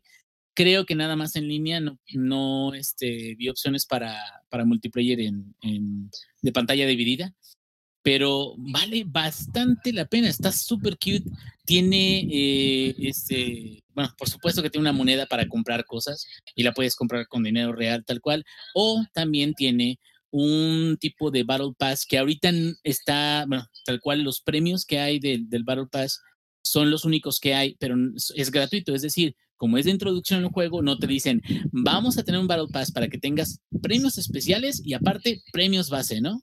Y no, este es tal cual. O sea, vas subiendo de nivel y conforme vas subiendo de nivel, vas desbloqueando skins. Hay una de una paloma, está muy chida. Hay una de un cocodrilo también. Pero ¿qué significa? Que tienes que estar jugando muchos y muchos y muchos juegos de estos. Y está muy divertido y está súper cute, les decía, porque también ah, luego, luego lo puse y mis hijos, ay, eso cool, déjame ver. Y, ya cuando vieron que está medio cabrón en avanzar o jugar, ya como que se quedan, ah, pinche juego inmenso. Este, pero no nada más es cuestión de carreras, es también este, un tag o... Eh, este, las traes, este, eh, hay unos donde tienes que saltar en unos aros y cada vez que saltas en un aro eh, te van dando puntuación, eh, te juntas en equipos y hay otro de que es de cargar unos huevitos a, tu zona, pero luego también puedes ir a la zona de los enemigos y, y los que ellos hayan conseguido. Entonces está muy chido porque también te provoca este jueguito no nada más querer ser el primero, sino también chingarte a los demás. Y hay gente que lo logra y hay gente que se...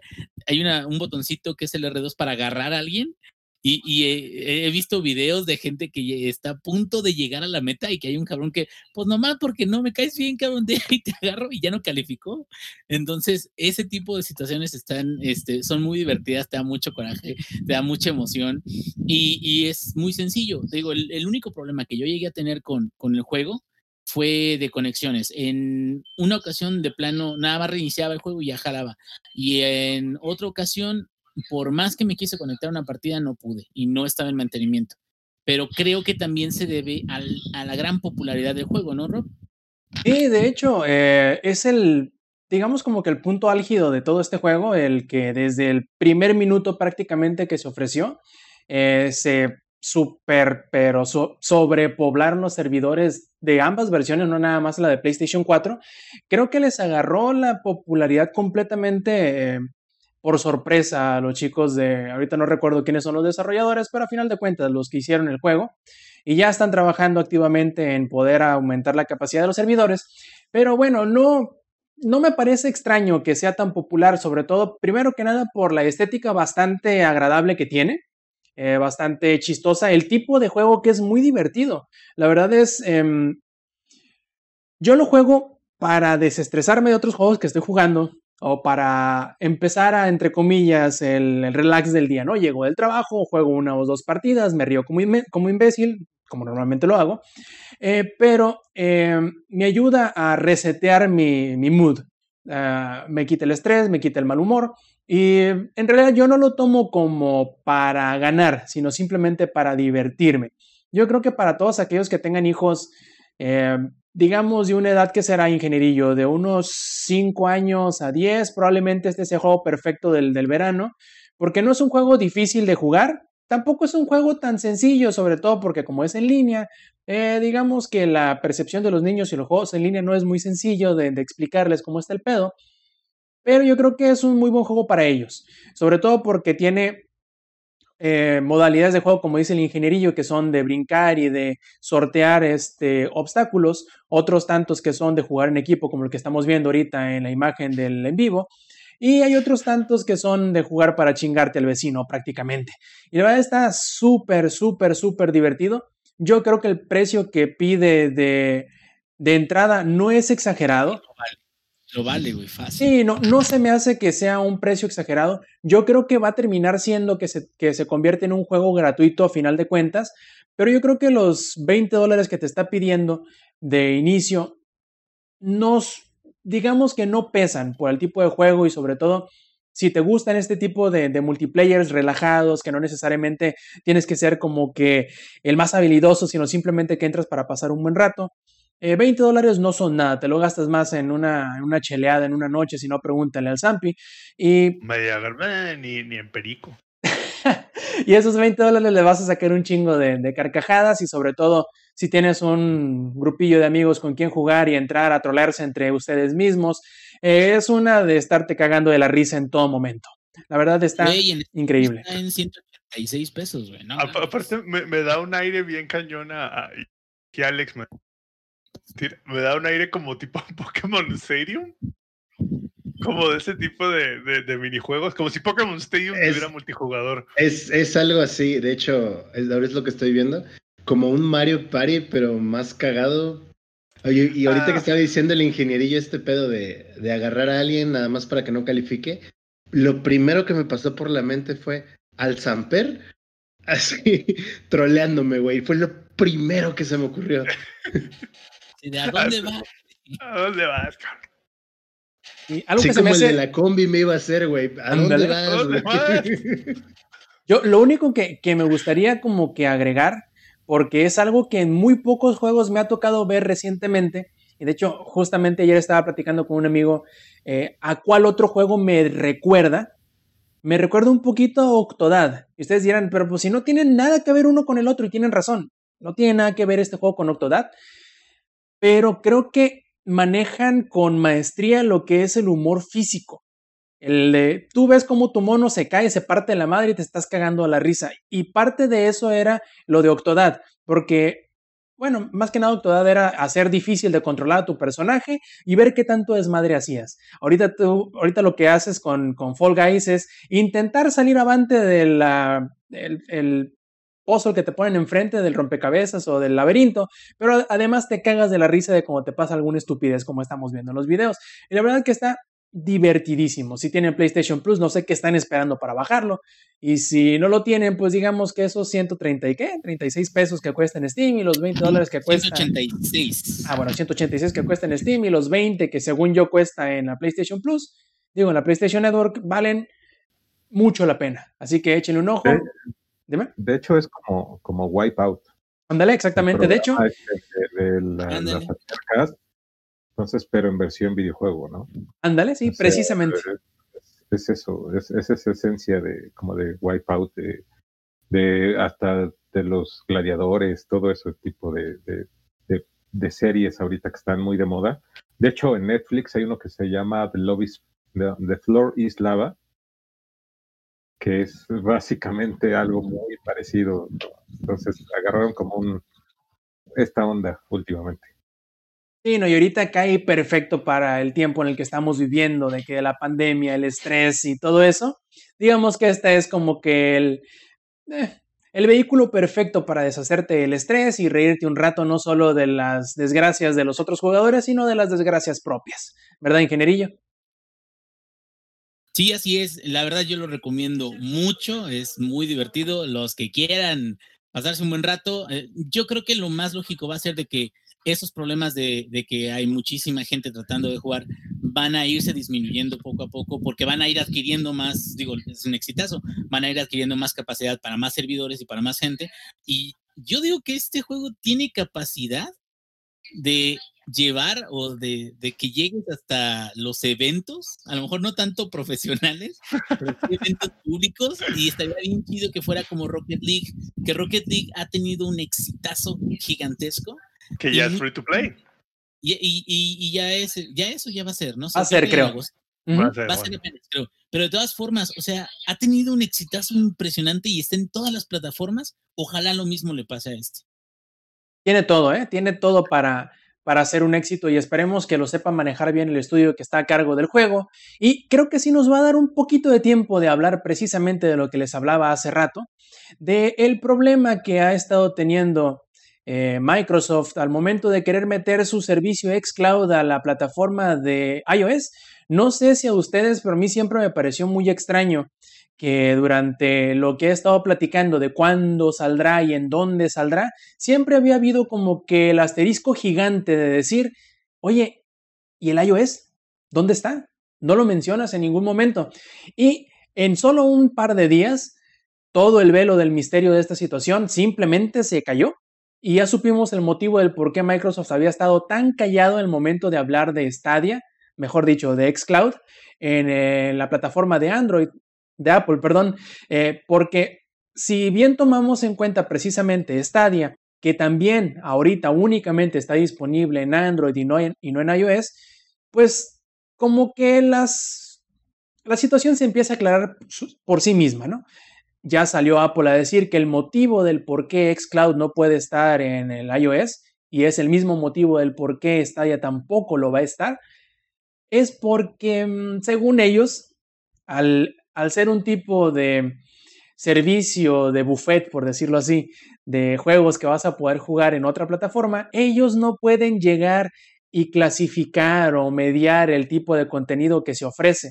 Y según ellos, ese es el motivo del por qué no pueden estar estos tipos de servicios en su plataforma, que es que para proteger o eh, asegurar hasta cierto punto la seguridad del, de los usuarios dentro de su plataforma. Todos sabemos que eso no es cierto, que muy seguramente el motivo viene por un lado y es que ellos van a tener o un servicio muy similar o simplemente no le pueden sacar la licencia, bueno, la cuota que ellos piden a los desarrolladores al momento de que crean dinero. Vamos a suponer que si tú vendes una suscripción, no se lo podrías quitar el 30% como el, eh, digamos, la taja del servicio.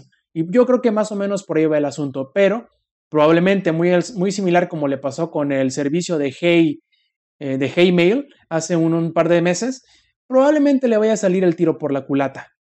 Zampi, tú que eres como que el mayor propositor y el mayor, eh, digamos que a ti te llega el cheque más grande por parte de Microsoft a la hora de hablar de sus servicios y sus eh, promociones, ¿qué te hace pensar toda esta situación? Y no es lo único que le llega más grande, ¿eh? Ay, güey. ¿Qué tal le fue con Mixer? Uh, Uh, no, yo creo que este. Pues, no, yo creo que es, o sea, es puro choro, la verdad, de Apple y es básicamente porque van a sacar su propio servicio de gaming para su Apple TV Plus, Apple, no sé cómo se llama. tiene- o sea, el comercial me hace pensar que se llama Apple TV Plus porque sale un símbolo de más después de la televisión, pero no sé si ese es el nombre. Entonces, yo estoy seguro que es por eso eso de que no lo puedo clasificar y no puedo decir que es bullshit, porque pues es como de, bueno, entonces yo Microsoft te voy mandando uno por uno mis juegos para que lo clasifiques y lo podamos poner, ¿no? O sea, a lo mejor no te pongo los 100 juegos de inicio, pero te pongo los cinco primeros en lo que tú los clasificas, ¿no? Es como de, no. Entonces, yo creo que sí es un tema así 100% estratégico en el sentido de marketing que es así de, "Güey, pues yo voy a lanzar mi propio servicio de gaming que para los geeks que están en el stream y para la gente que nos escuche, no es la primera incursión de Apple en el mundo de gaming. Este, Apple ya hizo una consola de gaming por ahí de los noventas, que de hecho estaba basada en las Power PC de Motorola, que creo que vendieron como cinco, de las cuales cuatro las compró Steve Jobs. cuando se le fue Halo. Ah, ah, Ah, exacto, justamente. De hecho, Halo iba a ser específico de esa consola y Steve Jobs estaba fascinado con eso, pero como nada más vendieron cinco, y te digo, de las cinco, cuatro fue Steve Jobs y su familia, este, dijeron, bueno, ¿sabes qué? Halo se lo vamos a vender a Microsoft y estoy seguro que hasta la fecha se han de cagar en esa decisión, pero bueno, esa es otra historia. Pero estás Entonces- diciendo que Apple está utilizando el marketing para vender sus productos más que su calidad de productos. Eso suena nuevo, güey. ¿no? Como si nunca hubiera pasado. No, no, no, de veras, es algo increíble que esté pasando en estos momentos. o que a lo mejor le cambian hasta el color. Ah, Lo O mismo, igual le pero- ponen una cámara más, güey. Este, no sé. No, no, no. Apple le quitaría una cámara, güey, porque ¿para qué quieres tantas cámaras? Pero el año pasado me dijiste que más cámaras era mejor. Sí, pero ya no. Ahora es menos. El año pasado eras mejor, ahora ya no. Ahora ya no. Oye, me dijiste hace tres años que cuatro pulgadas era el tamaño ideal de pantalla y ahorita ya vas por siete. Sí, pero ya no. Entonces, es puro bullshit de Apple. Están inventando un cuento chino ahí que no sé quién sea su, am, no sé cómo se llama el de marketing en estos momentos, pero bueno, no sé quién sea su presidente de marketing, pero se la está jalando durísimo si cree que alguien les va a creer. Y también creo que se la están jalando durísimo si creen que van a poder lanzar un servicio que compita con xCloud de Microsoft en cuanto a calidad de contenido, que compita con Google Stadia en cuanto a calidad y que compita con el que seguramente sacará Sony en su momento, ¿no? Porque seamos sinceros, Sony en cuanto esto vea que este pedo jala, ellos van a sacar su servicio de streaming. Eso es algo que es cuestión de tiempo. Es más, hecho, seguramente ya lo Ya lo tienen. Sí, no, ya lo tienen. Se, se llama supone- PlayStation Now. Con las, Pero, con las perdón, bravias, con las bravias, va, viene ya ese servicio. Va a Exacto. ser Entonces, compatible con la, con la Sony Bravia. Sí, entonces se me hace ridículo que Apple crea que pueda competir con ellos. Y creo que ellos lo saben. Creo que ellos saben que no pueden competir con eso. Entonces dijeron, bueno, pues si no podemos competir con eso, pues no lo ofrecemos y ya, a la chingada, y háganle como quieran, ¿no? Digo, también seguro les ha de arder durísimo que el primer smartphone cierto certificado y compatible con Xcloud sea el Galaxy Note 20 5G. Digo, seguramente eso ha de arder por alguna razón. Entonces, este, eh, creo, creo que está muy vil su excusa y muy ruin. Y Microsoft lo está volteando muy bien, porque el, el statement de Microsoft, así como de, pues yo no sé qué onda con Apple. No, yo soy Microsoft, yo no sé qué pase dentro de Apple, pero yo me preocupo por los clientes y yo quiero ofrecerle el gaming a toda la gente que se pueda, al menor precio posible. Cuando Apple quiera jugar bonito, que nos hable, ¿no?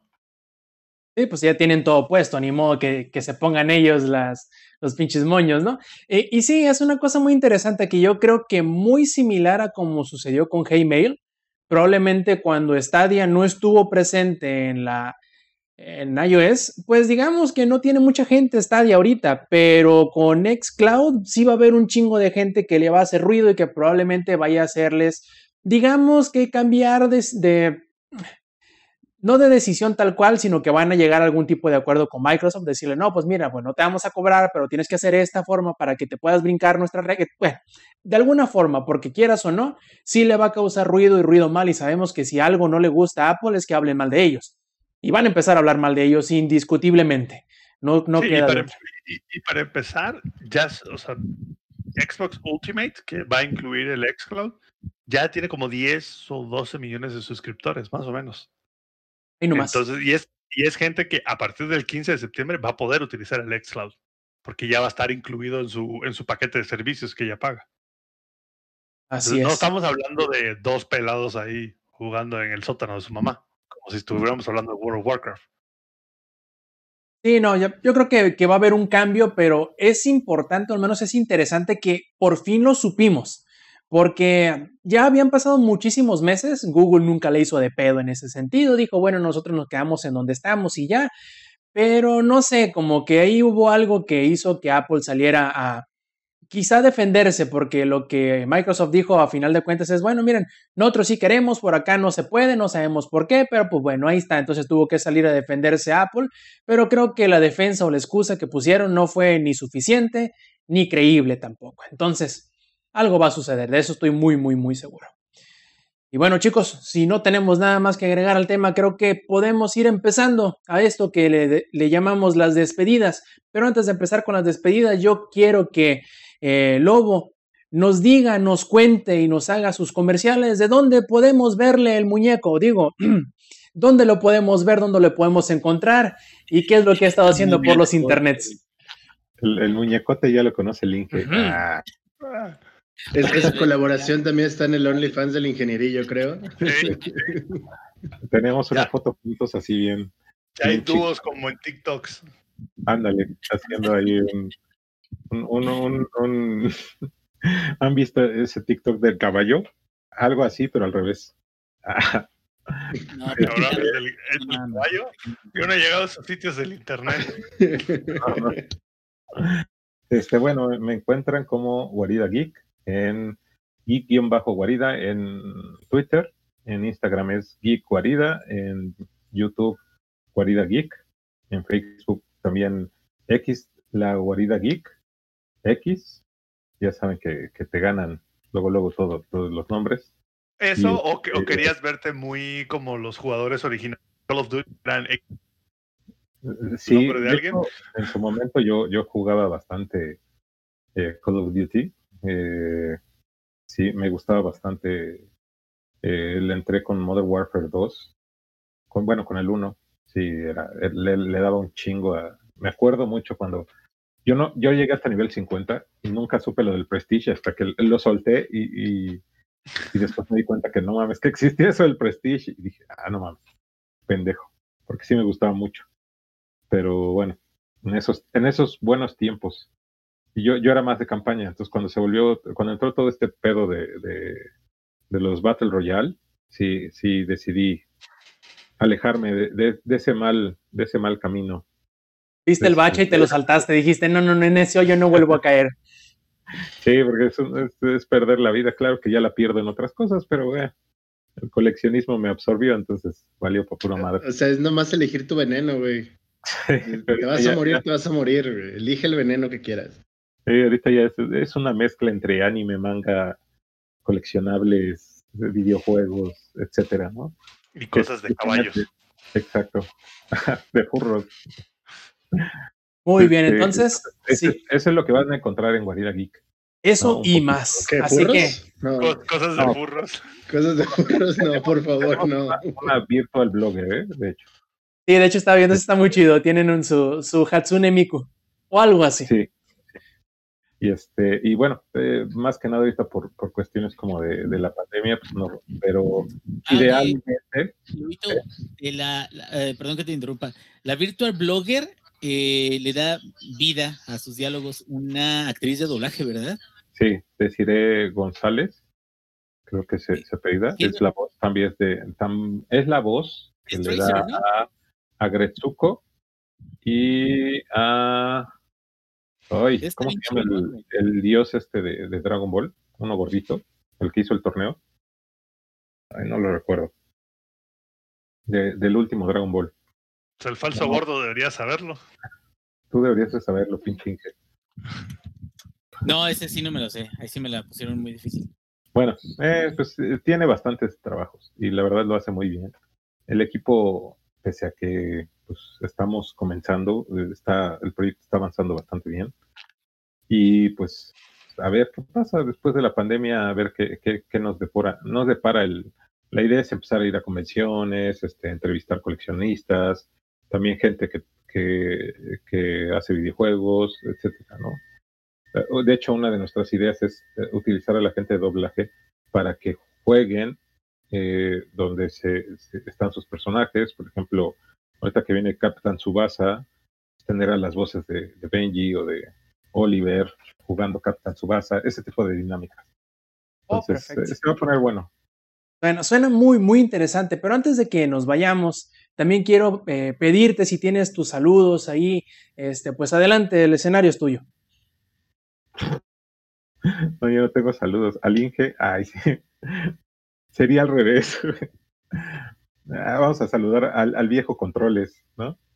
A Caguas. Ah, sí, al controles. Que controles, bueno, sí, digo, si vuelve a revivir, será como un zombie así todo amorfo, güey, pero no, ya no nos pudimos poner de acuerdo para volver a grabar, entonces, pues bueno, lo recordamos con cariño.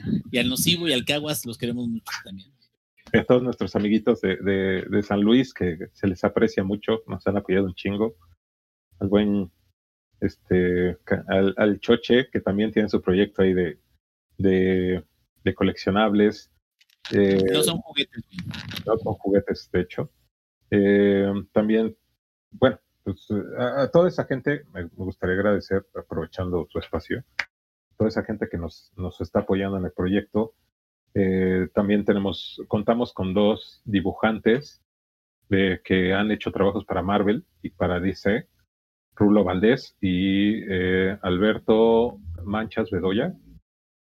Eh, aprovecho para hacerle un comercial. Él tiene un cómic en, en Amazon Kindle que se llama Campechanísimo y los dos han trabajado con, con grandes marcas. Y es justamente eh, otra de las cosas que queremos apoyar en Guarida, que es enseñar que hay gente que, que ha llegado a las grandes ligas, entre comillas, pero que son mexicanos, ¿no? Y que, que, que, que no necesitas, que, que lo que necesitas es más bien tener pasión por lo que haces y que logras grandes cosas, grandes, grandes cosas. Perfectísimo. Entonces pasamos ahora sí con los saludos del staff. Empezando, ¿por qué no? Con el ingenierillo. A ver, ¿cuáles son tus saludos el día de hoy? A ver, si hoy sí creo que se me pega la chancla si no hago este saludo. A mi esposa que la amo tanto. ¿Cómo la amo? Gracias a ella estoy grabando aquí en una carreta en Skyrim con todos ustedes. Y eh, pues a toda la gente que se estuvo uniendo al stream. Eh, de hecho, un, un primo mío, el Icta Lore, es primo mío, se unió, me dio mucho gusto y me gustaría de que también la gente que se está uniendo, si les gusta este formato y todo eso, le sigan diciendo a los demás que ya es un formato nuevo, renovado y creo que está muy padre, entonces espero que, que hayan disfrutado este programita y pues saludos a todos ustedes. Perfecto. Sam, Yo, bueno, ya que el Inge nos metió en este hoyo, como siempre. como siempre, ¿no? El ingenierillo y la chan cómic, espérenlo. Este, bueno, pues saludos a mi señora que anda. Hace rato le ayudé a dar una botella de vino, así que seguro va a dormir hoy bien bonito. Este, y saludos a todo el del Gaming Club y a toda la gente de The Guild y por supuesto a todos los que estuvieron en el stream. Yo sé que están pidiendo a gritos el OnlyFans del Inge y ahora seguramente estarán pidiendo a gritos el OnlyFans del Inge en dúo con el Lobo. No se preocupen, pronto le tendremos ese nivel de su filia en el OnlyFans. Perfecto, Alex. Y disfrazados de furros. güey. Claro, claro. No puede hacer falta eso. Claramente. Pues saludos a toda la banda que estuvo en el stream. Eh, saludos primero igual a, a, Joss, que me permite estar aquí con ustedes trayéndole las noticias gamers de la semana. Un abrazo también por aguantarme un chingo.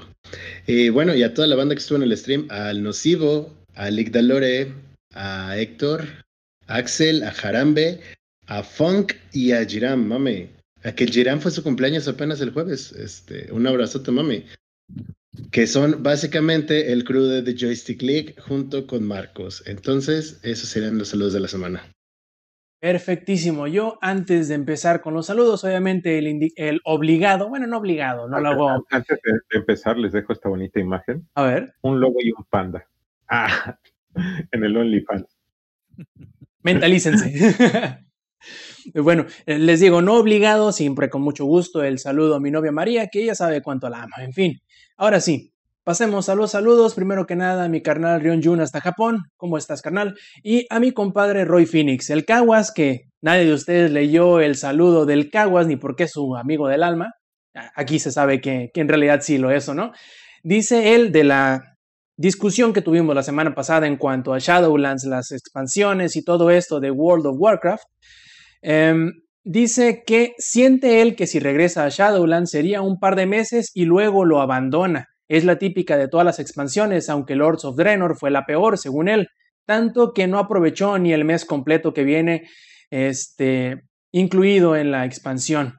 También Bulmaro nos dice algo similar. El último as bajo la manga de WoW fue Legión. Shadowlands puede que sea buena, pero, pero ni de lejos tendrá la atracción que tuvo Legión. El Caguas nos dice también, saludos al Lobis, soy su fan y espero no perdérmelo. ¿Estuvo en el chat? ¿O fue mal amigo y se lo perdió? Bueno, ahí sabremos fue Mal amigo y se lo perdió, pero va a ver la repetición seguramente. Perfecto, muy bien. Y por último nos pregunta Omega X0, saludos. Eh, no tienen mal lejos, dice él, venga el OnlyFans. Y nos pregunta, anime o manga que estén viendo ahorita en este momento. Lobo, ¿cuál te estás echando? Al Inge, no. Este... Oh, que la chinga. que la chinga. Este, Goblin Slayer, que de hecho acaba de salir la película para Crunchy. La pueden encontrar en, la película de Crunchy. Y este. Eh, Goblin Slayer, eh, acabé Tower of the God, bueno, of God. Y pues ahorita es lo que, lo que estoy viendo. Eh, digamos que yo ya no soy tan shonen, soy más como Zenin, entonces eh, me gusta un poquito de, lo que va Goblin Slayer, que es un poquito gore la dinámica, es muy recomendable. Juega entre con lo gore y un poquito con detalles echi. Eh, nunca pensé que hablaría así, pero bueno, aquí me tienen. Perfecto, a ver, ingenierillo. Créanlo, no, estoy viendo, eh, bueno, tratando de ver. Eh, Beastars, ¿no? Seguramente. Por furro. Beastars. Por furro, güey. Pinches furros. No, este, eh, estoy viendo ahorita una, bueno, de reojo, una que se llama Utena, que es de uno de los que trabajaron en eh, Sailor Moon. Muy viejita ya, pero este, eh, está bonita en el aspecto de que es una, ¿cómo se llama? Eh, shoujo se llama, las, las que son como el, el contrario de, de, shonen y eh, tiene como unos ciertos acercamientos diferentes de, de, lo que es género, está, está bonita, es para chamaquillas y no está tan larga, entonces pues a ver, a ver qué, qué sale, pero fuera de eso también necesito terminar Kimetsu no Yaiba, pero eso ya será hasta después. Ex. Eh, ahorita estamos viendo Haikyuu con Joss, que es un anime de voleibol. Está muy chido, está muy emocionante. De verdad, el, la casa de, animación, junto con el autor del manga, le metieron tanta emoción al, trabajo que de verdad pareciera que estás viendo un, un partido real, entonces la emoción que te genera es como de, está muy, muy chingón. Neta, lo recomiendo mucho. Estamos viendo la última temporada que ha salido, que es la cuarta temporada y estoy leyendo el manga de Boku no Hiro para ponerme al día, que me faltan como tres capítulos, y Kimetsu no Yaiba, también me estoy poniendo al corriente. Perfecto, yo no, no ocupo decirles cuál estoy viendo y cuál estoy leyendo, ¿verdad? ¿O necesito decirles que es One Piece? Obviamente Es que, que no. lo vas a leer por el resto de tu vida, Rob. Dio- Dios te oiga y no se nos muera Oda. No, en realidad lo estoy viendo porque, bueno, primero porque me gusta mucho y segundo porque eh, no me estoy dando tanto tiempo como quisiera para ver cosas. Entonces, eh, simplemente voy con lo seguro, con lo que sé. con- y, y con eso tengo ahorita de momento. No digo que no me guste ver más. También acabo de terminar de ver, como dijo Lobo, este Tower of God hace unas cuantas semanas. Vi el último episodio, me gustó bastante. Pero sí, tal cual que ahorita esté viendo semana con semana o entre comillas que vaya al día cada, cada que sale un capítulo nuevo, es simplemente One Piece. La verdad que se lo recomiendo muchísimo a todo, siempre que tengo chance, les digo a quien sea, ve One Piece, te va a gustar. Si no, pues lástima, ¿no? Ni modo. En fin, yo creo que con esto ya podemos ir terminando esta edición 204 de Showtime Podcast. Eh, primero que nada, recordarles que nos pueden seguir en las redes sociales, en arroba langaria, en eh, Twitter. Estamos intentando apoderarnos del handle de Showtime Podcast. Si no, lo pondremos yo creo que Showtime Pod. Eh, también nos pueden seguir en YouTube con Diagonal Langaria y también en twitch.tv Diagonal Langaria, donde todos los viernes, si es que se nos hace, grabamos a las ocho y media hora de la Ciudad de México.